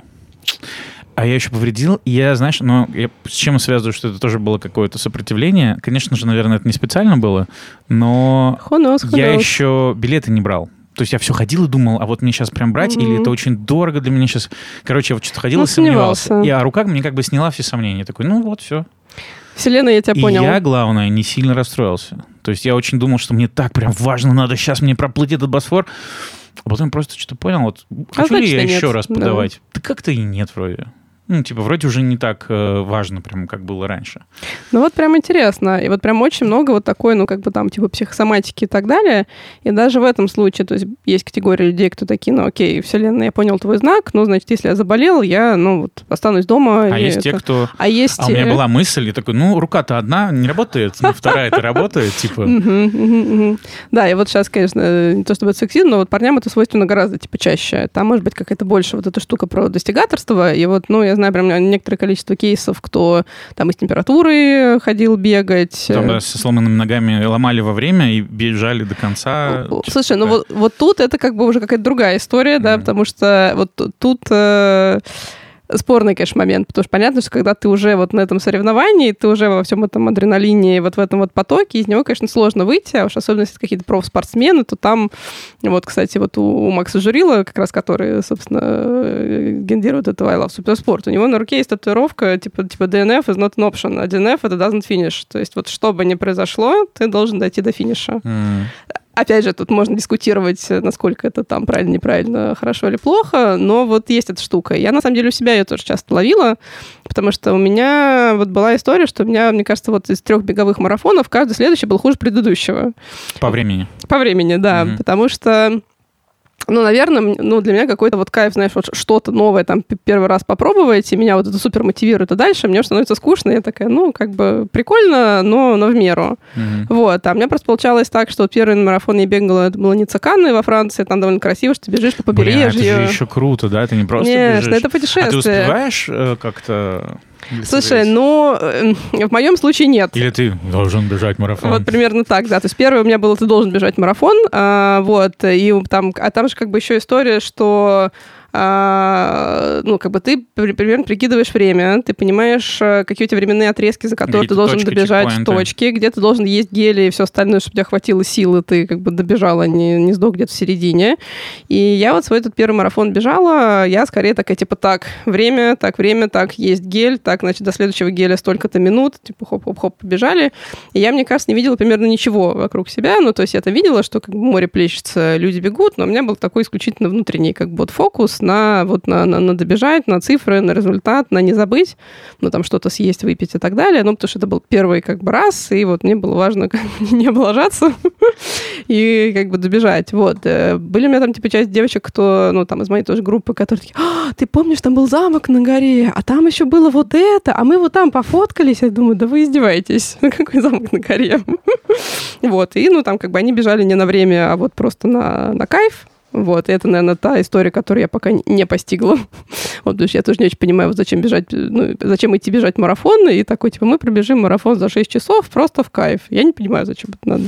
У мистера Биста, э, такой ютубер знаменитый, mm-hmm. был прикол, они какие-то ботинки сделали себе больших размеров, там, типа 48-го, и в них э, пошли бежать марафон, и в итоге они там сутки что-то шли, но дошли. Вот. Ну, типа, такой прикол был. Слушай, а есть, на самом деле, некоторое количество фановых забегов, типа, есть забег Бажале во Франции, а, и, собственно, он приурочен к моменту готовности Винишко, Бажале. кажется, да? Да, и там ты бежишь, пьешь вино по дороге. Ну, то есть, вот ты бежишь через вот эти вот шато, вот тут зашел, винишко попил, и он еще костюмированный. И там люди все приезжают уже как бы вот в костюмах, это такой полузабег, э, полуфан, полутуса, полудискотека, полу, э, не знаю, ну, что. это же надо еще пробежать бухлиш, под бухлишком-то. Ну, да. Пробовала бегать пьяненькой? Слушай, пробовала не очень история, как бы. Вот у меня тоже, я плохо. помню, в универе у меня перед тренировкой, типа, вот пара заканчивалась, угу. было время, и мы иногда ходили пиво пить. Э, и вот если я пил пиво перед тренировкой, один бокал, все, у меня тренировка такая была, ну, побегу запасом сейчас. Ну, да, блин, да, просто когда ты бежишь, ты еще пульс смотришь, а у меня в целом, как бы, ну, особенно, что пульс большой, да, а если еще что-нибудь выпить, то там это будет просто там какой-нибудь за 200, и что ты будешь с этим делать, ну, как бы непонятно. А, кстати, вот пульс, э, какая, есть какая-то норма, рекомендация, или что, вот когда на беговой дорожке сейчас, например, в зале бежишь, вот, чтобы Слушай, ну там, там есть рекомендации, там вот обычно, собственно, когда вот я ко всем этим забегам готовилась, там тебе тренер говорит, что ты там бегаешь столько-то там минут с таким-то пульсом, и дальше делаешь такие-то упражнения и так далее. И там просто вопрос, типа, что ты хочешь. То есть если там ты хочешь просто на выносливость потренироваться, то это какой-нибудь там 145, и вот ты по нему как бы и бежишь. То есть 145 это немного? Это немного, mm-hmm. да. Вот 200 это много. Но 200 это прям критически много, и ты как бы на 200 много, ну, не, не, не, не пробежишь. Ты там как бы, через какой-то момент э, сдохнешь и так и, и ментально, и физически, потому что на таком пульсе бегать нельзя. Но говорю, что вот э, Эм, обычно, конечно, на финише марафона ты уже не смотришь на пульс, потому что как бы у тебя есть цель. Особенно, если ты ее видишь, в общем-то, все остальное уже не важно. Я, конечно, помню, у меня был пульс за 200, но это, конечно, прям ну, тяжело. Вот, это тяжело и физически, и в целом, конечно, на таком пульсе бегать нельзя, потому что очень быстро ну, изнашивается сердце и все остальное. Вот это под каких-то таких вот отрезков, так сказать, фини финишных. То есть в конце марафона есть вот это финишное ускорение? Слушай, ну если у тебя есть силы, ты хорошо готов, оно должно быть. Mm-hmm. Вот, и это как раз проверка, насколько ты хорошо mm-hmm. готов. Если хорошо готов, у тебя есть финишное ускорение. Если ты плохо готов, то это финишное страдание чаще всего. Там была, на самом деле, какая-то прикольная фраза, которую какое-то одно время хотела, типа, сделать на монетнице, что, типа, марафон is not a challenge, it's a reward. И это прикольно, потому что по факту, с одной стороны, да, это очень тяжелая физическая штука, с другой стороны, ты к этому ну, готовишься долго, там типа полгода, стандартное время подготовки к э, марафону. Ну, и это как бы классно, что ну вот ты полгода к чему-то готовилась, и ты вот это доделываешь, ставишь точку. Это прям такая очень прикольная и бодрящая ситуация в жизни. Ну, получается, вот это все, э, это все про достигаторство, да? То есть это вот этот вот уровень... Э... Слушай, ну в целом, ну, как бы для меня, да. То есть для меня это про достигаторство, про какой-то tangible результат, да, что ты можешь пощупать э, и вот повесить на стену какие-то вещи и сказать, я это сделал. Вот тут у меня миллиард медалей, вот у тебя смотрите. есть э, в серванте? А слушай, у меня даже есть э, медальница, которую мне, кстати, дали, дарили типа на работе, такая ну, дизайнерская, на которую вот это все можно понавешать. Вот. Ну и, и на самом деле третья, наверное, штука — это про комьюнити, потому что это люди. Люди чаще всего очень прикольные и интересные. И вот чем более замудренный спорт, ну, тем более как бы успешные, потому что как бы неуспешно... Тебе нужно деньги и время. Деньги, кстати, тоже много, да? Ой, очень, ой, в триатлоне это просто... Ну, то есть как бы хороший триатлонный велик стоит миллион рублей. Как mm. бы, ну, тебе надо иметь нормальные деньги. А там, ну, в велоспорте, то есть если в беге понятно, что ну, ты можешь купить классные кроссовки, но тебя это не так сильно спасет. то есть тут не работает фишка, там права купил, ездить не купил там. Mm-hmm. То есть понятно, что если... Ну, короче, более-менее хорошие кроссовки, не все нормальные, не так важно, просто какие-то выбираешь. А в велике, там уже, особенно когда счет на секунды, там очень сильно ну, важно, да, какое у тебя вот качество велика, с какого он материала, и вот и насколько он добавляет тебе как бы скорости за счет, ну, как бы вложения одинакового количества сил. Вот, и там уже это прям имеет ну, это как в плавании, если у тебя супер костюм, или ты просто пришел там, да, в плавках? А, ну, слушай, ну да, и в плавании -то тоже есть, и гидрики тоже, ну, как бы, знаешь, каких Блин, денег кошмар, стоит. просто кошмар. Вот, ну да, и поэтому спорт требует денег и требует времени. Вот. Ну и кайфа дает много. На самом деле тоже прикольно, что это дает очень, знаешь, интересный простор для путешествий. Потому что вот очень часто все эти забеги, они происходят в каких-то классных местах, в которых ты, ну, вряд ли бы когда-либо То есть это как делал. повод... Э... Да, это повод поехать в какое-нибудь классное mm. место. Вот мы, например, ездили как бы в Дагестан на забег. Там есть вот, собственно, горный типа забег, там Wild Trail. И это классно. Ну, то есть, понятно, ну, мы в Дагестан еще ездили до того, как, до, до всех событий, там, и до ковида, и всего остального, то сейчас уже там в силу многих причин как бы Дагестан довольно популярное место для путешествий, но как бы в целом прикольно. Также вот мы ездили на какой-то лыжный э, пол полумарафон в Ханты-Мансийск. Ну, то есть, когда бы я на здоровую голову поехал в Ханты-Мансийск, э, ну, как бы никогда, пожалуй.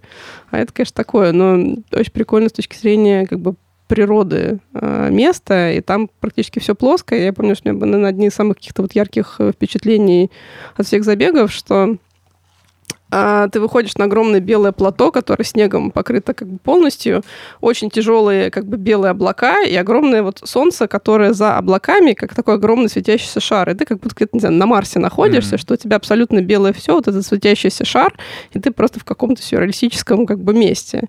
И я помню, что я просто с вот такими вот глазами и улыбкой в пол лица вот так как классно, боже, как красиво. Вот, ну и вот когда, как бы я вот это впечатление получила без спорта, примерно никак. Э, что такое архетипы?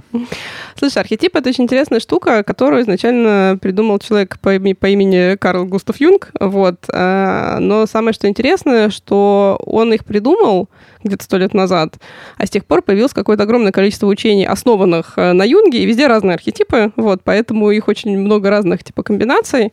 Вот то, наверное, во что я очень много погружалась в работе, это архетипы для маркетинга. Вот. А можно какой-то пример? Слушай, а на самом деле пример довольно простой. Вот, допустим, вот представь, э, если ты видишь, э, например, там, человека в белом халате, такого типа взлохмаченного, с безумным взглядом, вот что ты про него подумаешь? Ученый, Эйнштейн какой-нибудь. Ну, да, вот ученый. Безумный какой-нибудь слегка. Вот вот, придурью. Да. А, например, если ты видишь человека ну, там, знаю, в формальном костюме с галстуком, который у трибуны стоит, вот что ты про него подумаешь? Какой-то политик, а, наверное, или директор завода. Вот. Ну, то есть, mm-hmm. видишь, как бы по факту есть как бы некий образ, да, за счет которого довольно, ну, как бы легко понять, как бы, кто это, да. И как... То есть соционика это тоже про это же, нет? Всякие там советники гекс личмикс. Слушай, это какая-то типология личности, их довольно много, mm-hmm. вот. Это как будто бы другое, но mm-hmm. как бы изначально там как бы Юн говорил просто про то, что там есть разные... Э, конечно, архетипов в целом может быть бесконечное множество, да, но это как бы некий архетипический образ, да, который довольно легко понять, типа, и считать. Он там изначально отходил от, там, типа, мужского образа, женского образа, типа, и так далее. Вот, но дальше это просто разложили, ну, как бы разные учения как бы по-разному. Кстати, Shadow Work, э, там у него 4 архетипа, в маркетинге вот в основном, э, типа, 12 архетипов. И там, что интересно, что, ну, типа, вывели, типа, 4 базовые потребности, которые в целом всем людям э, ну, релевантны. Да? Как бы первое — это belonging, то есть это принадлежность к чему-то, к группе, mm-hmm. к семье, к идеологии, к компании, ну, то есть к чему угодно. Да, и на самом деле, кстати, ну вот все там комьюнити, сообщество «Вечное утро», Burning Man, это тоже про это. То есть про то, что ты ощущаешь... Safe place. Safe place. Да, и safe place ровно про это же. А, вот, что ты хочешь быть частью какой-то группы, да, то есть ты хочешь вот и, и, иметь возможность про себя сказать, типа, я резидент safe place, или там, я э, там плавал Босфор, да, mm-hmm. вот. Это вот про, конечно, принадлежность. Вот. Вторая история — это про, типа, discovery, это про, ну, вот, открытие, да, иногда это называется как поиск потерянного рая, что ты, в общем, ищешь что-то в этом мире, ну, вот, в поиск, ну, вот, желание что-то вот найти, типа, классное. А, вот. А, ты типа делаешь, не знаю, придумываешь стартапы, путешествуешь куда-то? Ну, ищешь, да, исследуешь, там, не знаю, себя, как mm. бы мир. А, там, на практике ходишь? На практике mm. ходишь, э, опять mm. же. Вот. Есть история про achievement. Это про то, что ты хочешь оставить свой след в этом мире, да, вот э, пробежать марафон, выиграть Нобелевскую премию, ну, там, ну, в общем, каким-то образом сделать так, чтобы Набрать 100 тысяч просмотров. Набрать 100 тысяч просмотров, mm-hmm. да, стать блогером-миллионником и так далее. То есть, в общем, ты хочешь сделать что-то, что оставит свой след э, в этом мире. И четвертая базовая потребность — это stability and structure, то есть это про стабильность, что ты хочешь понимать, как этот мир работает, и иметь, ну, как бы некую, ну, как бы схему, да, то есть как, как, как, как жить вообще, что делать, то есть и хочешь разложить все по полочкам. Вот. И это вот, типа, четыре базовые потребности, которые, ну, вот, как читал Юнг, они есть вот как бы у каждого, типа, из и нас. И дальше уже наборы эти, там, там, процентики, да, как герои да, в игре. Да, у кого-то да, прокачано да. это, кому-то нужно вот это. Да, и вот на самом деле, как бы из этих четырех потребностей вот там рождаются 12 архетипов. Сейчас не будем про все 12 не говорить, иначе мы с тобой часов 5 будем общаться. Вот. Но как бы бренды это используют, типа, для чего? Что бренд, по факту, как человек, да, ну, то есть как бы у каждого человека есть какой-то набор характеристик, по есть он, он как бы, как бы с тобой общается прям. Но он имеет набор характеристик. Mm-hmm. Вот, грубо говоря, вот как ты отличаешь одного человека от другого, да, вот потому как они выглядят, как они говорят, с какой там тональностью. Походка, движение, да. Да, вообще что угодно. Голос. И это некий образ. Mm-hmm. Вот. И опять же, поскольку, правда, у людей есть очень много других э, вещей в жизни, кроме рекламы, как бы единственный как бы шанс бренда выделиться, это, ну вот, очень четко о себе заявлять, да, и говорить, что я такой, я такие ценности э, там исповедую, я как бы про это. И чтобы это упростить, да, как бы как раз вот есть вот эти вот 12 архетипов. Понятно, что в чистом виде, ну, это как бы утопия, чтобы люди были вот ровно как там 12 архетипов, но так не бывает. Вот, но с точки зрения брендов, как бы это проще вот выбрать какой-то один архетип. Вот. То есть прям стреляют по одному? Чаще всего, ну, как бы стараются, да, вот mm. те, кто сознательно эту mm. штуку делает, потому что понятно, что стратегии, ну вот продвижение брендов может быть миллион, вот. Ну, получается, к одной легче сделать, да, подход, чем универсальную какую-то. А, ну да, и она гораздо более четкая. Ну то есть, допустим, есть архетип, архетип герой. Ну вот понятно же, кто такой герой, да, что он там типа идет, справляется mm-hmm. с какими-то неудачами, всех побеждает, ну в том или ином как бы масштабе. Но это довольно понятно. И, и слава какая-то. И приходит. какая-то слава mm-hmm. приходит, да, там э, женщины, деньги и mm-hmm. все остальное. И вот, например, Nike это как раз архетип герой. Это про mm-hmm. то, что там превозмочь, достичь, идти против системы, как бы и так далее. Это понятная история. И это определяет твою там типа тональность, каких героев ты выбираешь, там какие там знаю, цвета ты используешь. Есть архетип бунтарь, который как раз э, как раз про то, что ты ломаешь там uh, Apple, стоя. Think different. Типа, think different. Э, молоток Apple, летящий. Apple, Apple, кстати, не, не бунтарь, что, что интересно, бунтарь какой-нибудь Virgin или Тинькофф, mm-hmm. да, вот, э, голосовой помощник Олег, который mm-hmm. тебя обматерил, когда ты позвонил. Дальше действовать mm-hmm. там что-то там. Ну, ну, короче, да, то есть бунтарь это прям вот про сломать эту систему mm-hmm. и вот о себе как-то так вот заявить, что типа хей-хей-хей, вообще мы не такие, сейчас мы все сломаем.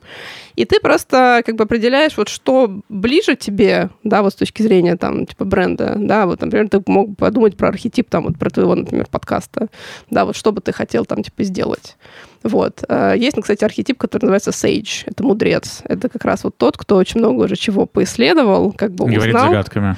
Нет, и он как бы знает, э, ну, типа, знает, как правильно, он знает, как, как жить, и он может вот с тобой этой мудростью, типа, поделиться, да. Ну, то есть, в общем, как... И это гораздо проще, что у тебя есть как бы схема. То есть ты выбираешь этот архетип, у него есть определенный, ну, как бы набор характеристик, и как бы тем более как бы консистент, сейчас уже вот это, кстати, профдеформация, ну, то есть как бы тем более единообразно ты себя ведешь, ну, как бы говоришь похожие тональности, используешь там похожие цвета фразы, тем лучше тебя запоминают. То есть мне, вот условно дай совет, да? То да. есть мне, чтобы мне нужно в себя заглянуть, понять, какой архетип, чтобы было проще транслировать потом для этого архетипа себя? А Или тут... мне выбрать нужно условно какой-то архетип и под него... Э, а тут на самом деле... бейсболку и что-нибудь. What's up? What's up? What's up делать. Слушай, а тут, э, кстати, вот бывают архетипы у людей и у брендов. Ну, то есть вот если, грубо говоря, про там, вот, типа, тебя как личность, тут mm-hmm. скорее про взглянуть в себя, да, и вот понять, какие у меня ценности, а вот что мне важно. Вот мне важно, типа, белонгинг, да, то есть я хочу там быть частью, типа, друзей, там, или какой-нибудь комьюнити, или, типа, я там хочу ломать этот мир, быть ребелом и вот там какие-то новые порядки, типа, устраивать. Или что, типа, мне скорее важна там, типа, стабильность, я вот хочу там иметь схему, как жить в этом мире, там не хочу вообще с людьми общаться, как бы, зачем они мне. Да, вот хочу вот четкости, стабильности.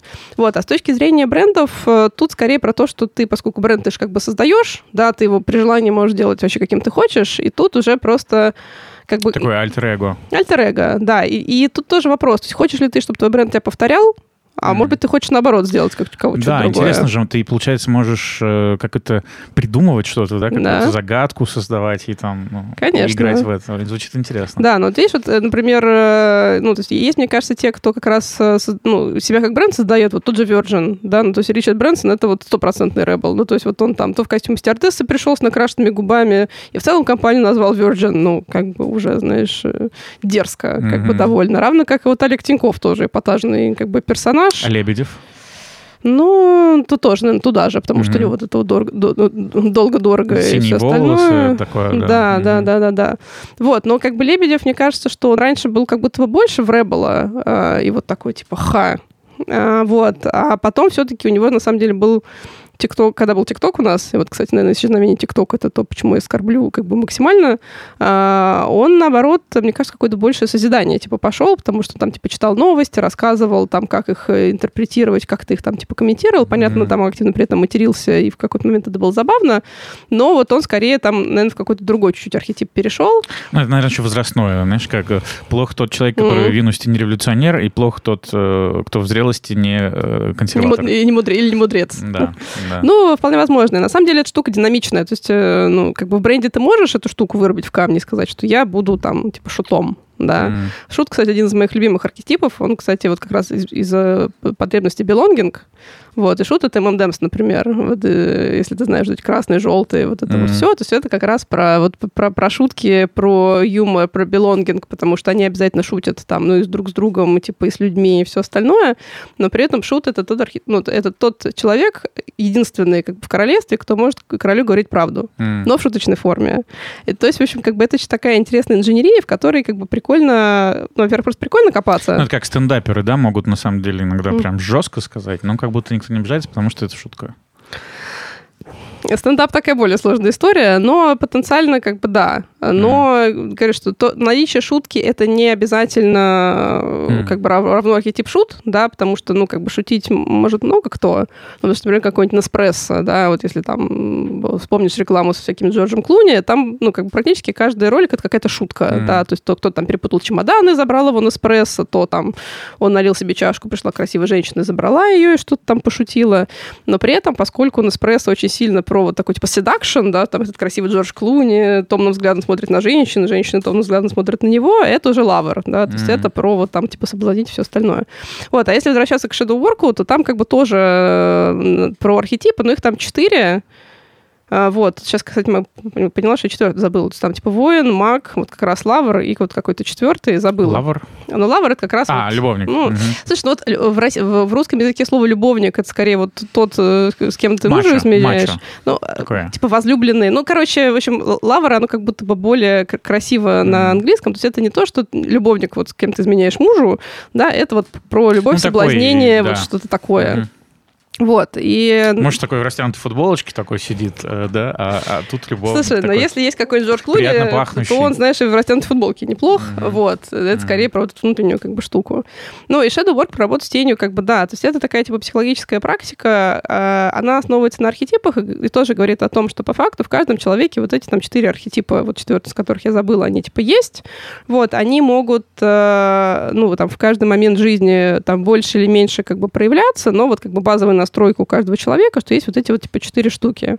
Вот. И оно как бы про, про, про то, что как бы вот покопать внутрь себя и понять вот э, э, в целом, какие из этих архетипов тебе более или менее свойственны, потому что понятно, что все-таки у каждого человека, знаешь, настройки, ну, как бы разные, да, у нас у всех разный бэкграунд, разная судьба, как бы разная там жизнь разные психотравмы, те же самые.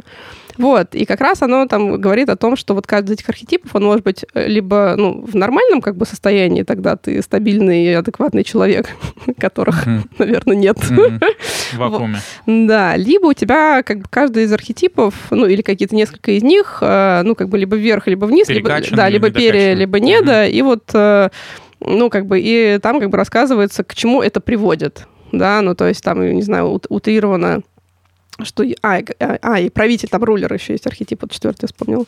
Вот, что если там, например, у архетип правитель как бы перекачан, да, то как бы ты нарцисс, нарциссович нарциссов, да, тебе важно быть там типа впереди, и если вдруг там кто-то тебя перешел, для тебя это трагедия, или если там кто-то с тобой не согласился, все, там у тебя еще конец света, вот, а если он у тебя как бы наоборот, ну, как бы слишком э, недокачан, то как бы в целом, ну, ты не можешь на себя взять какую-то лидерскую позицию, ты не можешь принять решение, ты там постоянно сомневаешься, как бы и так далее. И эта штука у тебя может там разные моменты жизни, ну, типа, меняться. И оно как раз... А это изменяемо? Переходить из одного в другое? Слушай, я Или так... это как родился, так и пригодился? Слушай, вот это как раз, я так понимаю, корректируется как раз вот этой вот конкретной практикой, вот, потому что там в целом, то есть ты как бы вот как да, понятно, что это большой процесс, то есть обычно какой-нибудь семинар по work это целые выходные, да, то есть ты как зашел туда, и вот ты два дня там как бы погружаешься в этот вот вопрос, и там в свои какие-то там типа личные проблемы, там их тоже помогают развернуть, но это как раз про то, что вот посмотреть вот про эти архетипы, вот как они проявляются, какие они, понять, что из этого, ну вот про тебя, и тут тоже на самом деле бывают очень прикольные, ну как такие ревелейшны, что такое типа, а я же про себя этого не замечал, mm-hmm. а вот ничего же как бы вот себе такое, вот, и просто это какая-то штука, которая тебе помогает себя чуть-чуть понять и том числе там, как часть вот этой вот работы, а, есть, ну, некий типа запрос, да, что там, допустим, если первый день а, вот этой практики, там, ты погружаешься, там, узнаешь про эти архетипы, смотришь, то второй ты вот какой-то конкретный запрос говоришь, и дальше начинается что-то похожее а ну, на расстановки, назовем это так. То сейчас любой психолог меня как бы побьет, потому что метод расстановок — это такая очень много где использующаяся как бы штука. Вот, но там начинается как раз копание и попытки понять, то есть вот там есть какая-то проблема в жизни, ну вот, или там психологическая или какая-то ситуация, которая часто повторяется, и уже идет попытка понять, как бы откуда это появилось, да, потому что все из детства, как mm-hmm. это все считается, и вот там раскрутить какую-то ситуацию, там, либо реальную, либо, либо нереальную, вот, и под понять, откуда это вылезло, и постараться это все пофиксить. Но в целом там даже ребята говорят, что э, да, вот эти вот самые изначальные архетипы можно немножко ну, поварьировать, но это как бы тоже большая работа, что даже, там, знаешь, на пару процентов это все сдвинуть, это прям нужно очень сильно свою голову копать. А вот как тебе, кстати, вот к чему ты пришла? Я просто раньше такой пытался, знаешь, стать каким-то идеальным в чем-то. Вот, а сейчас как-то вот с возрастом я уже такой понимаю, нет, стоп, у меня есть вот мой набор, то есть вот мой герой какой-то, который так сложился, у меня есть свои сильные стороны, свои слабые. Я вот на слабые сейчас вообще забью, а вот сильные буду раскачивать. Потому что раньше я пытался сильно, ну, слабые как-то подкачивать. Вот как, как у тебя? Слушай, ну у меня оно скорее вот было в формате, что э, я понимаю, что есть какие-то вещи, которые, ну, там, мне там сложно даются да, то есть это не обязательно, что, не знаю, там, типа, я не умею там высоко прыгать, пойду учиться высоко прыгать, а что есть какие-то там вещи, ну, например, там, в моменты, в которых я чувствую себя неуверенно, или что я там чего-то боюсь, или у меня есть там какие-то страхи, ну, вот там по каким-то определенным вот вещам, и это есть какие-то вещи, которые мне, ну, мешают, да, то есть я бы вот хотела, чтобы они ушли, то есть, возможно, это какая-то такая, знаешь, э, волшебный мир с розовыми единорогами, и как бы это все не уйдет. Но у меня вот скорее был, наверное, во-первых, запрос э, вот в целом, я вот что-то поняла, что история с практиками, оно вот в том числе про какую-то вот социализацию, посмотреть на других людей, как бы покопать, погрузиться и в целом что-то новое для себя понять. Потому что понятно, что если ты сходил там на какую-то одну практику, не то, что твоя жизнь коренным образом изменилась. Ну, не бывает это так. Все очень многие люди там куда-нибудь приходят, такой, я сходил на семинар, там вложил в него много денег, а вот что-то, ну, не так э, и поменялось а в моей есть жизни. такая кривая, э, что ты вначале, э, когда только что начинаешь изучать, как угу. думаешь, что все, я понял этот мир, а потом стоит чуть больше изучить, ты понимаешь, блин, я вообще ничего не понимаю. А вот так, и вот, вот когда так ты это на и этом работает, пике, да. да. Да, так же, мне кажется, психотерапия работает, что ты приходишь с какой-то проблемой, э, когда ты там внизу, тебе там ее более-менее пофиксили, ты поднялся, а потом, когда поднялся, у тебя следующую проблему нашли, и ты опять как бы дропнулся, и ты вот так вот как бы, mm-hmm. как бы ходишь. То есть это, знаешь, наверное, про то, что то, как бы у самурая есть только путь, вот, э, и так далее. Но я вот поняла, что мне вот всякие там практики, там, будь то shadowwork, э, будь то там какая-нибудь тантра, будь то... Тут еще недавно я прикольную штуку ходила про не расстановки, а психодрамы это тоже называется, что это, наверное, про, вот, знаешь, поизучать себя. И это прикольно. Как бы у этого, конечно, есть минус, что ты далеко не всегда находишь что-то вот приятное, как бы и какие-то, знаешь, свои сильные героические стороны. Вот. А часто находишь какие-то ни хрена не героические, еще больше расстраиваешься, но это как раз вот тоже про вот, типа, проработать вот эту вот всю штуку. Но я еще, знаешь, на самом деле, что для себя поняла на этих практиках, что ну вот очень часто есть ощущение, что вот там как бы у тебя там какой-то миллион проблем, сложностей, каких-то там психологических штук э, и так далее, как бы, э, все, знаешь, все люди нормальные вокруг, а ты как бы нет. Вот, и ходя на вот эти все практики, я вот прям очень четко поняла, что чаще всего вот какие-то яркие, классные, крутые люди, с которыми тебе вот кайфово в обычной жизни, у них тоже огромный, ну, вот мешок каких-то вот более, более сложностей, каких-то настолько торшаковых историй в жизни, что ты такой слушаешь, думаешь, господи, ну, неужели? Ну, то есть вот неужели вот этого вот человека, да, который, я там знаю, как, не знаю, там, радостного, веселого парня, который шутит, у него вот как бы такое там в жизни как бы произошло. Вот, и как бы мне вот, наверное, как-то это, знаете, немножко опустило на землю. То есть вот эта групповая динамика какая-то, да, и понимание, что у всех есть проблемы, и нету да. святых таких белым Да, пальто. то есть, то есть, да, не то, что нет святых, а нет вот, знаешь, каких-то идеальных людей с идеальной жизнью, mm-hmm. да, потому что вечно кажется, что там, там у меня там там X какой-то Проблемы только событий, у тебя, а да. все такие, да. А по факту оказывается, что вот проблем даже у самых вот, а, а у сам, чаще всего, что у самых красивых, успешных людей, как бы проблемы вот каких-то дыр в душе э, гораздо большее количество, чем вот у средне, как бы, статистических. И для меня вот это было, знаешь, каким-то неожиданным ревелейшеном, что ну, блин, ну ничего ж себе, как же вот это Ну, вот еще как будто бы люди с какими-то проблемами, да, они как раз идут, ну, так я, может, сейчас за себя скажу, да, угу. какие-то практики и прочее. То есть, если у тебя не болит, ты, в принципе, не Да, идешь. тебе это не надо, зачем тратить деньги? занимаешься, да. А тут у тебя болит, и ты как бы начинаешь там больше прокачиваться. Угу. То есть, ты из-за своей...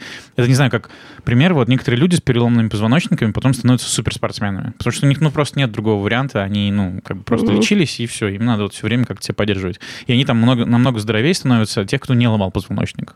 И то же самое бывает, ну, как бы в психическом мире, как будто бы. Конечно. Даже была история как раз про Хиросиму и Нагасаки. После того, как сбросили ядерную бомбу, там понятно, что очень, ну, а, там э, ввели обязательную проверку здоровья у всех жителей. Там каждый там, год или полгода всех проверяли. Ну, понятно, как бы почему, да, после этого воздействия. И это по факту привело к тому, что ну, очень много заболеваний на ранней стадии как бы ловили, и по факту люди жили довольно долго. Это как раз вот про то, что вот такая же как бы проверка и все остальное как бы так помогает. Но и в целом, как бы все вот эти вот истории, они, наверное, про, знаешь, какое-то вот расширение вот, типа, границ, что есть и, и такое да, есть там, ну, потому что особенно, то есть я такой максимально вот практичный как бы человек, э, там, максимально далекий там от эзотерики и всего остального, вот, э, и вот там, знаешь, каких-то штук. Я вот в какой-то момент довольно спонтанно попала на тантру. Вопросы, знаешь, такие зачерканы нет, что не было вопросов таких. А, вот, э, и это было, конечно, забавно, потому что попало туда довольно как бы смешно, потому что как раз в прекрасном нашем комьюнити вот, был какой-то период, когда очень много людей говорили слово тантра. Я у них спрашивала, это что? Они такие, ну ты понимаешь, ну это такая практика, про нее так никто сложно. Не говорит, да, никто ничего? не говорит. Mm-hmm. Я такая думаю, да что же это такое-то? Ну, а мне же надо понимать. Я такая думаю, ну, по пунктам. Вот ты приходишь и делаешь что? Ну, ты понимаешь, ну, каждый раз все разное. Да вы бесите, подумал я, ну и как бы ну, как бы окей. Тебе никто не сказал? Или... А мне никто не сказал, так да. Такие, ну, такая практика, она про энергию. Там как... еще просто запрещают говорить некоторые, типа, не говорите, что произошло здесь, это все Ну вот, вот э, возможно, да. Вот, ну и, короче, в какой-то момент там в одном из чатов что-то мы обсуждали, там кто там какого-то диджея очередного собирался, и тоже одна из девочек пишет, типа, я не могу, я на тантру иду. Я ей пишу девочке, говорю, слушай, говорю, ну ты нормальный человек, ну хоть ты мне скажи, пожалуйста, вот русскими словами, что это? Она говорит, слушай, ну сказать не скажу, но я группу собирали, поехали. Я такая, ну поехали. Вот. И это, это хитрый способ маркетинга, знаешь, когда да. ты не говоришь, и вот этот интерес пробуждаешь. Ну, как бы да. А мне, понимаешь, у меня вот тоже какая-то моя особенность организма, что когда мне говорят, а поехали, обычно я говорю, а поехали. Easy ну, going, да, такое. Ну, потому что, да, если как бы вот есть предложение, что бы им ну, не, не воспользоваться. Ровно так же я попала на огонек, на, mm-hmm. на холодок и все остальное. Вот. И это была прям такая реально прикольная как бы штука, что ты приехал, и ты попал еще в какой-то другой мир людей, у которых мышление как-то вообще иначе состоит.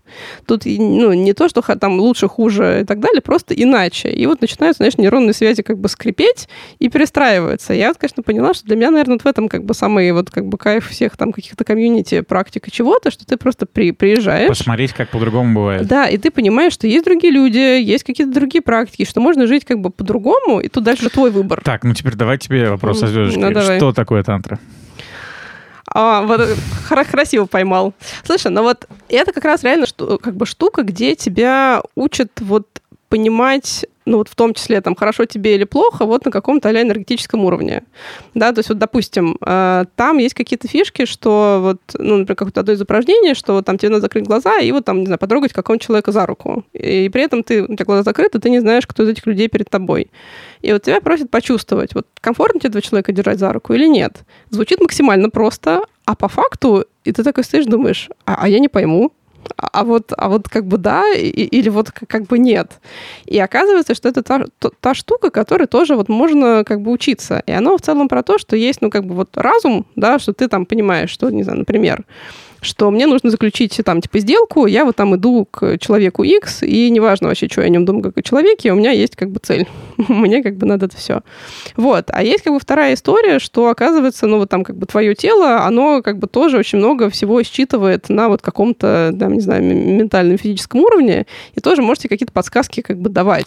Мне здесь очень нравится Слава Полунина на Теде, когда выступал.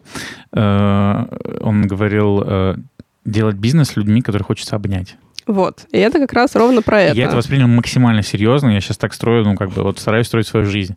То есть это... Вот я скидывал это людям, э, разным угу. там, своим друзьям, и многие не поняли. Они такие, чё? Когда ты счастлив, ты идешь и при... Это, при, как это... Подпрыгиваешь, или э, делать, э, обнимать людей, типа как показатель. Mm-hmm. А я потом понял, что вот в этой глупости, такой ерундушности очень много смысла. Ну, то есть прям чувак просто понял. Да. Ну и вот как у тебя работает вот эта штука строить бизнес на вот такой схеме? Максимально. Да? Ну да, то есть это, знаешь, это вот как... Э, я даже не могу иногда это объяснить. Ну вот, mm. да, это какое-то про ну, доверие, кайфово. про вот, ну, то есть э, как раз вот это body-mind connection, так называемый. Ну вот, да, а как бы в целом, ну, то есть, короче, реально вот интересно, что ты про какие-то вот новые области узнаешь, такой, типа, блин, а можно же по-другому? Ну и дальше тоже, конечно, понимаешь, твое, не твое, да, как бы нравится, не нравится, но хотя бы как бы знать о том, что по-другому можно, это вот прям кайфово. Прям сейчас сказала рекламу моего блога, потому что О, называется, да, в тележке, так. да, можно по-другому. Вот. Непростые люди. Что такое счастье? Слушай, а, я на какой-то одной была из вечеринок, по-моему, это была вечеринка Мангупа. А, и там была какая-то инсталляция, где была, значит, типа, статуя девушки с телевизором вместе головы, и на телевизоре, соответственно, там крутились какие-то фразы. И я поняла, что я залипла на фразу, на которой было написано «нет счастья, равно спокойствию». И я в эту фразу втыкала, мне кажется, где-то полчаса и поняла, что, наверное, вот для меня персонально есть в ней как будто очень много истины. То есть вот типа как раз... Можно еще раз? Нет счастья равного спокойствию. Ну, то есть счастье — это какой-то калейдоскоп э, ощущений, новостей, ситуаций и так далее, которые по факту эту жизнь то составляют. То есть круче счастье? Ну, Наоборот. Наоборот? Нет, счастье равного спокойствию. Но я не знаю, что... Это, это, я То потом это всегда, когда много. Да, но это для меня так. Вообще, это цитата Будды, что я потом уже погуглила, поэтому, возможно, Будда имел в виду что-то другое в этой всей ситуации. Но я для себя считала, что, наверное, вот для меня это какой-то вот калейдоскоп чего-то. Uh, у Smash Mouth мне нравится You never know if you don't go, you never shine if you don't glow. Красиво, вот красиво, да. Потому что, ну, как бы, с одной стороны, конечно, говорят, что вот, типа, в спокойствии тоже вот много какого-то вот созидания, счастья, любит тишину и так далее. Но вот в данный конкретный момент моей жизни. Вот я старпер, это... потому что я сегодня после еды, я, я э, на, на рынке Ленинском поставили стульчики, э, еще там, они где-то мокрые, но мне было похрену, э, и мне еще куртка, знаешь, которую надо сверху снимать. Не знаю, такая вот, которая сбоко, короче. Креативно, Думаю, не буду раздеваться, пойду на улицу. И я вот сел, поел, одел наушники и слушал медленную музыку. Ну, то есть поймал вот это вот спокойствие угу. на природе и вот этот вот такой вот момент счастья. Поэтому ну, я сейчас же. эту фразу немножко ну, в другую угу. сторону воспринял.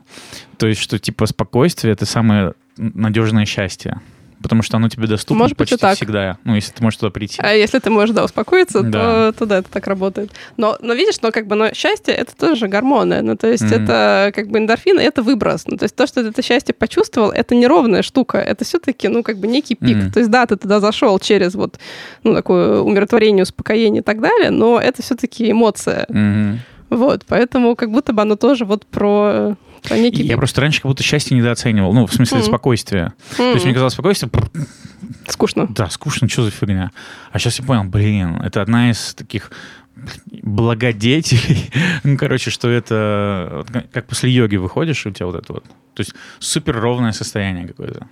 Ну, это тоже прикольно. Но оно, кстати, про яркие вот впечатления. Вот тут сейчас немножко переключаем. У нас, конечно, Короче, на, на тантру мы как-то, как-то раз ездили на тантру смерти. То есть там была прям практика про, типа, смерть. Да, то есть как ты будешь умирать. Погребение, вот это все Ну, там не то, что там тебя клали в гроб, но там в целом про то, как ты прощаешься с жизнью. Да, как, ну, там, как ты отказываешься от всего, от вещей, от людей и все остальное. И по факту готовишься, типа, в, в переход.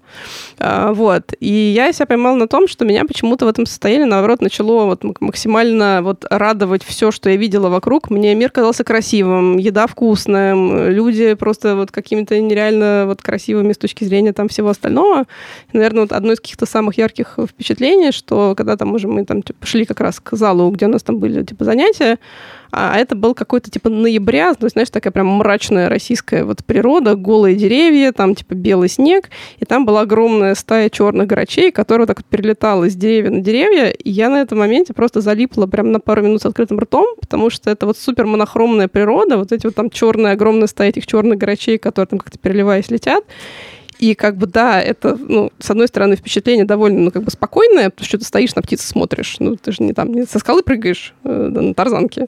Вот. Но это настолько какое-то, знаешь, вот сильное как бы впечатление, что вот оно как будто вот тоже вот для меня про вот про пик, да, и то есть... Ну вот это вау. Я никогда не думал, mm-hmm. что спокойствие может быть тоже такое, как это с, с энергией. Ну вот, э, да, то есть тоже такая интересная тема на вот э, поговорить, но как будто что вот эти вот э, яркие штуки, они вот могут быть и вот из чего-то спокойного, созидательного в том числе. А, быстро, дешево, качественно. Можно выбрать два. Слушай, ну, наверное, быстро и качественно. Потому что все-таки время больше, время, время, время больше ценность, чем деньги. Для меня, по крайней мере. Ну и финальное. Какое ты животное? Это очень актуально после чатика, когда после все стали... чатика, да, когда я назвала всех котами, но не, не, не все подошли. Слушай, ну, наверное, как раз вот что-то про котов, да, потому что коты для меня классные животные тем, что, с одной стороны, а, как бы они очень милые, пушистые, классные и любят всех и людей, но вот в какой-то момент они могут быть все-таки суровыми животными, да, и вот умеют за себя постоять, это кайфово. Ну, вот я, конечно, сама такой лютый кошатник, поэтому скорее про котов.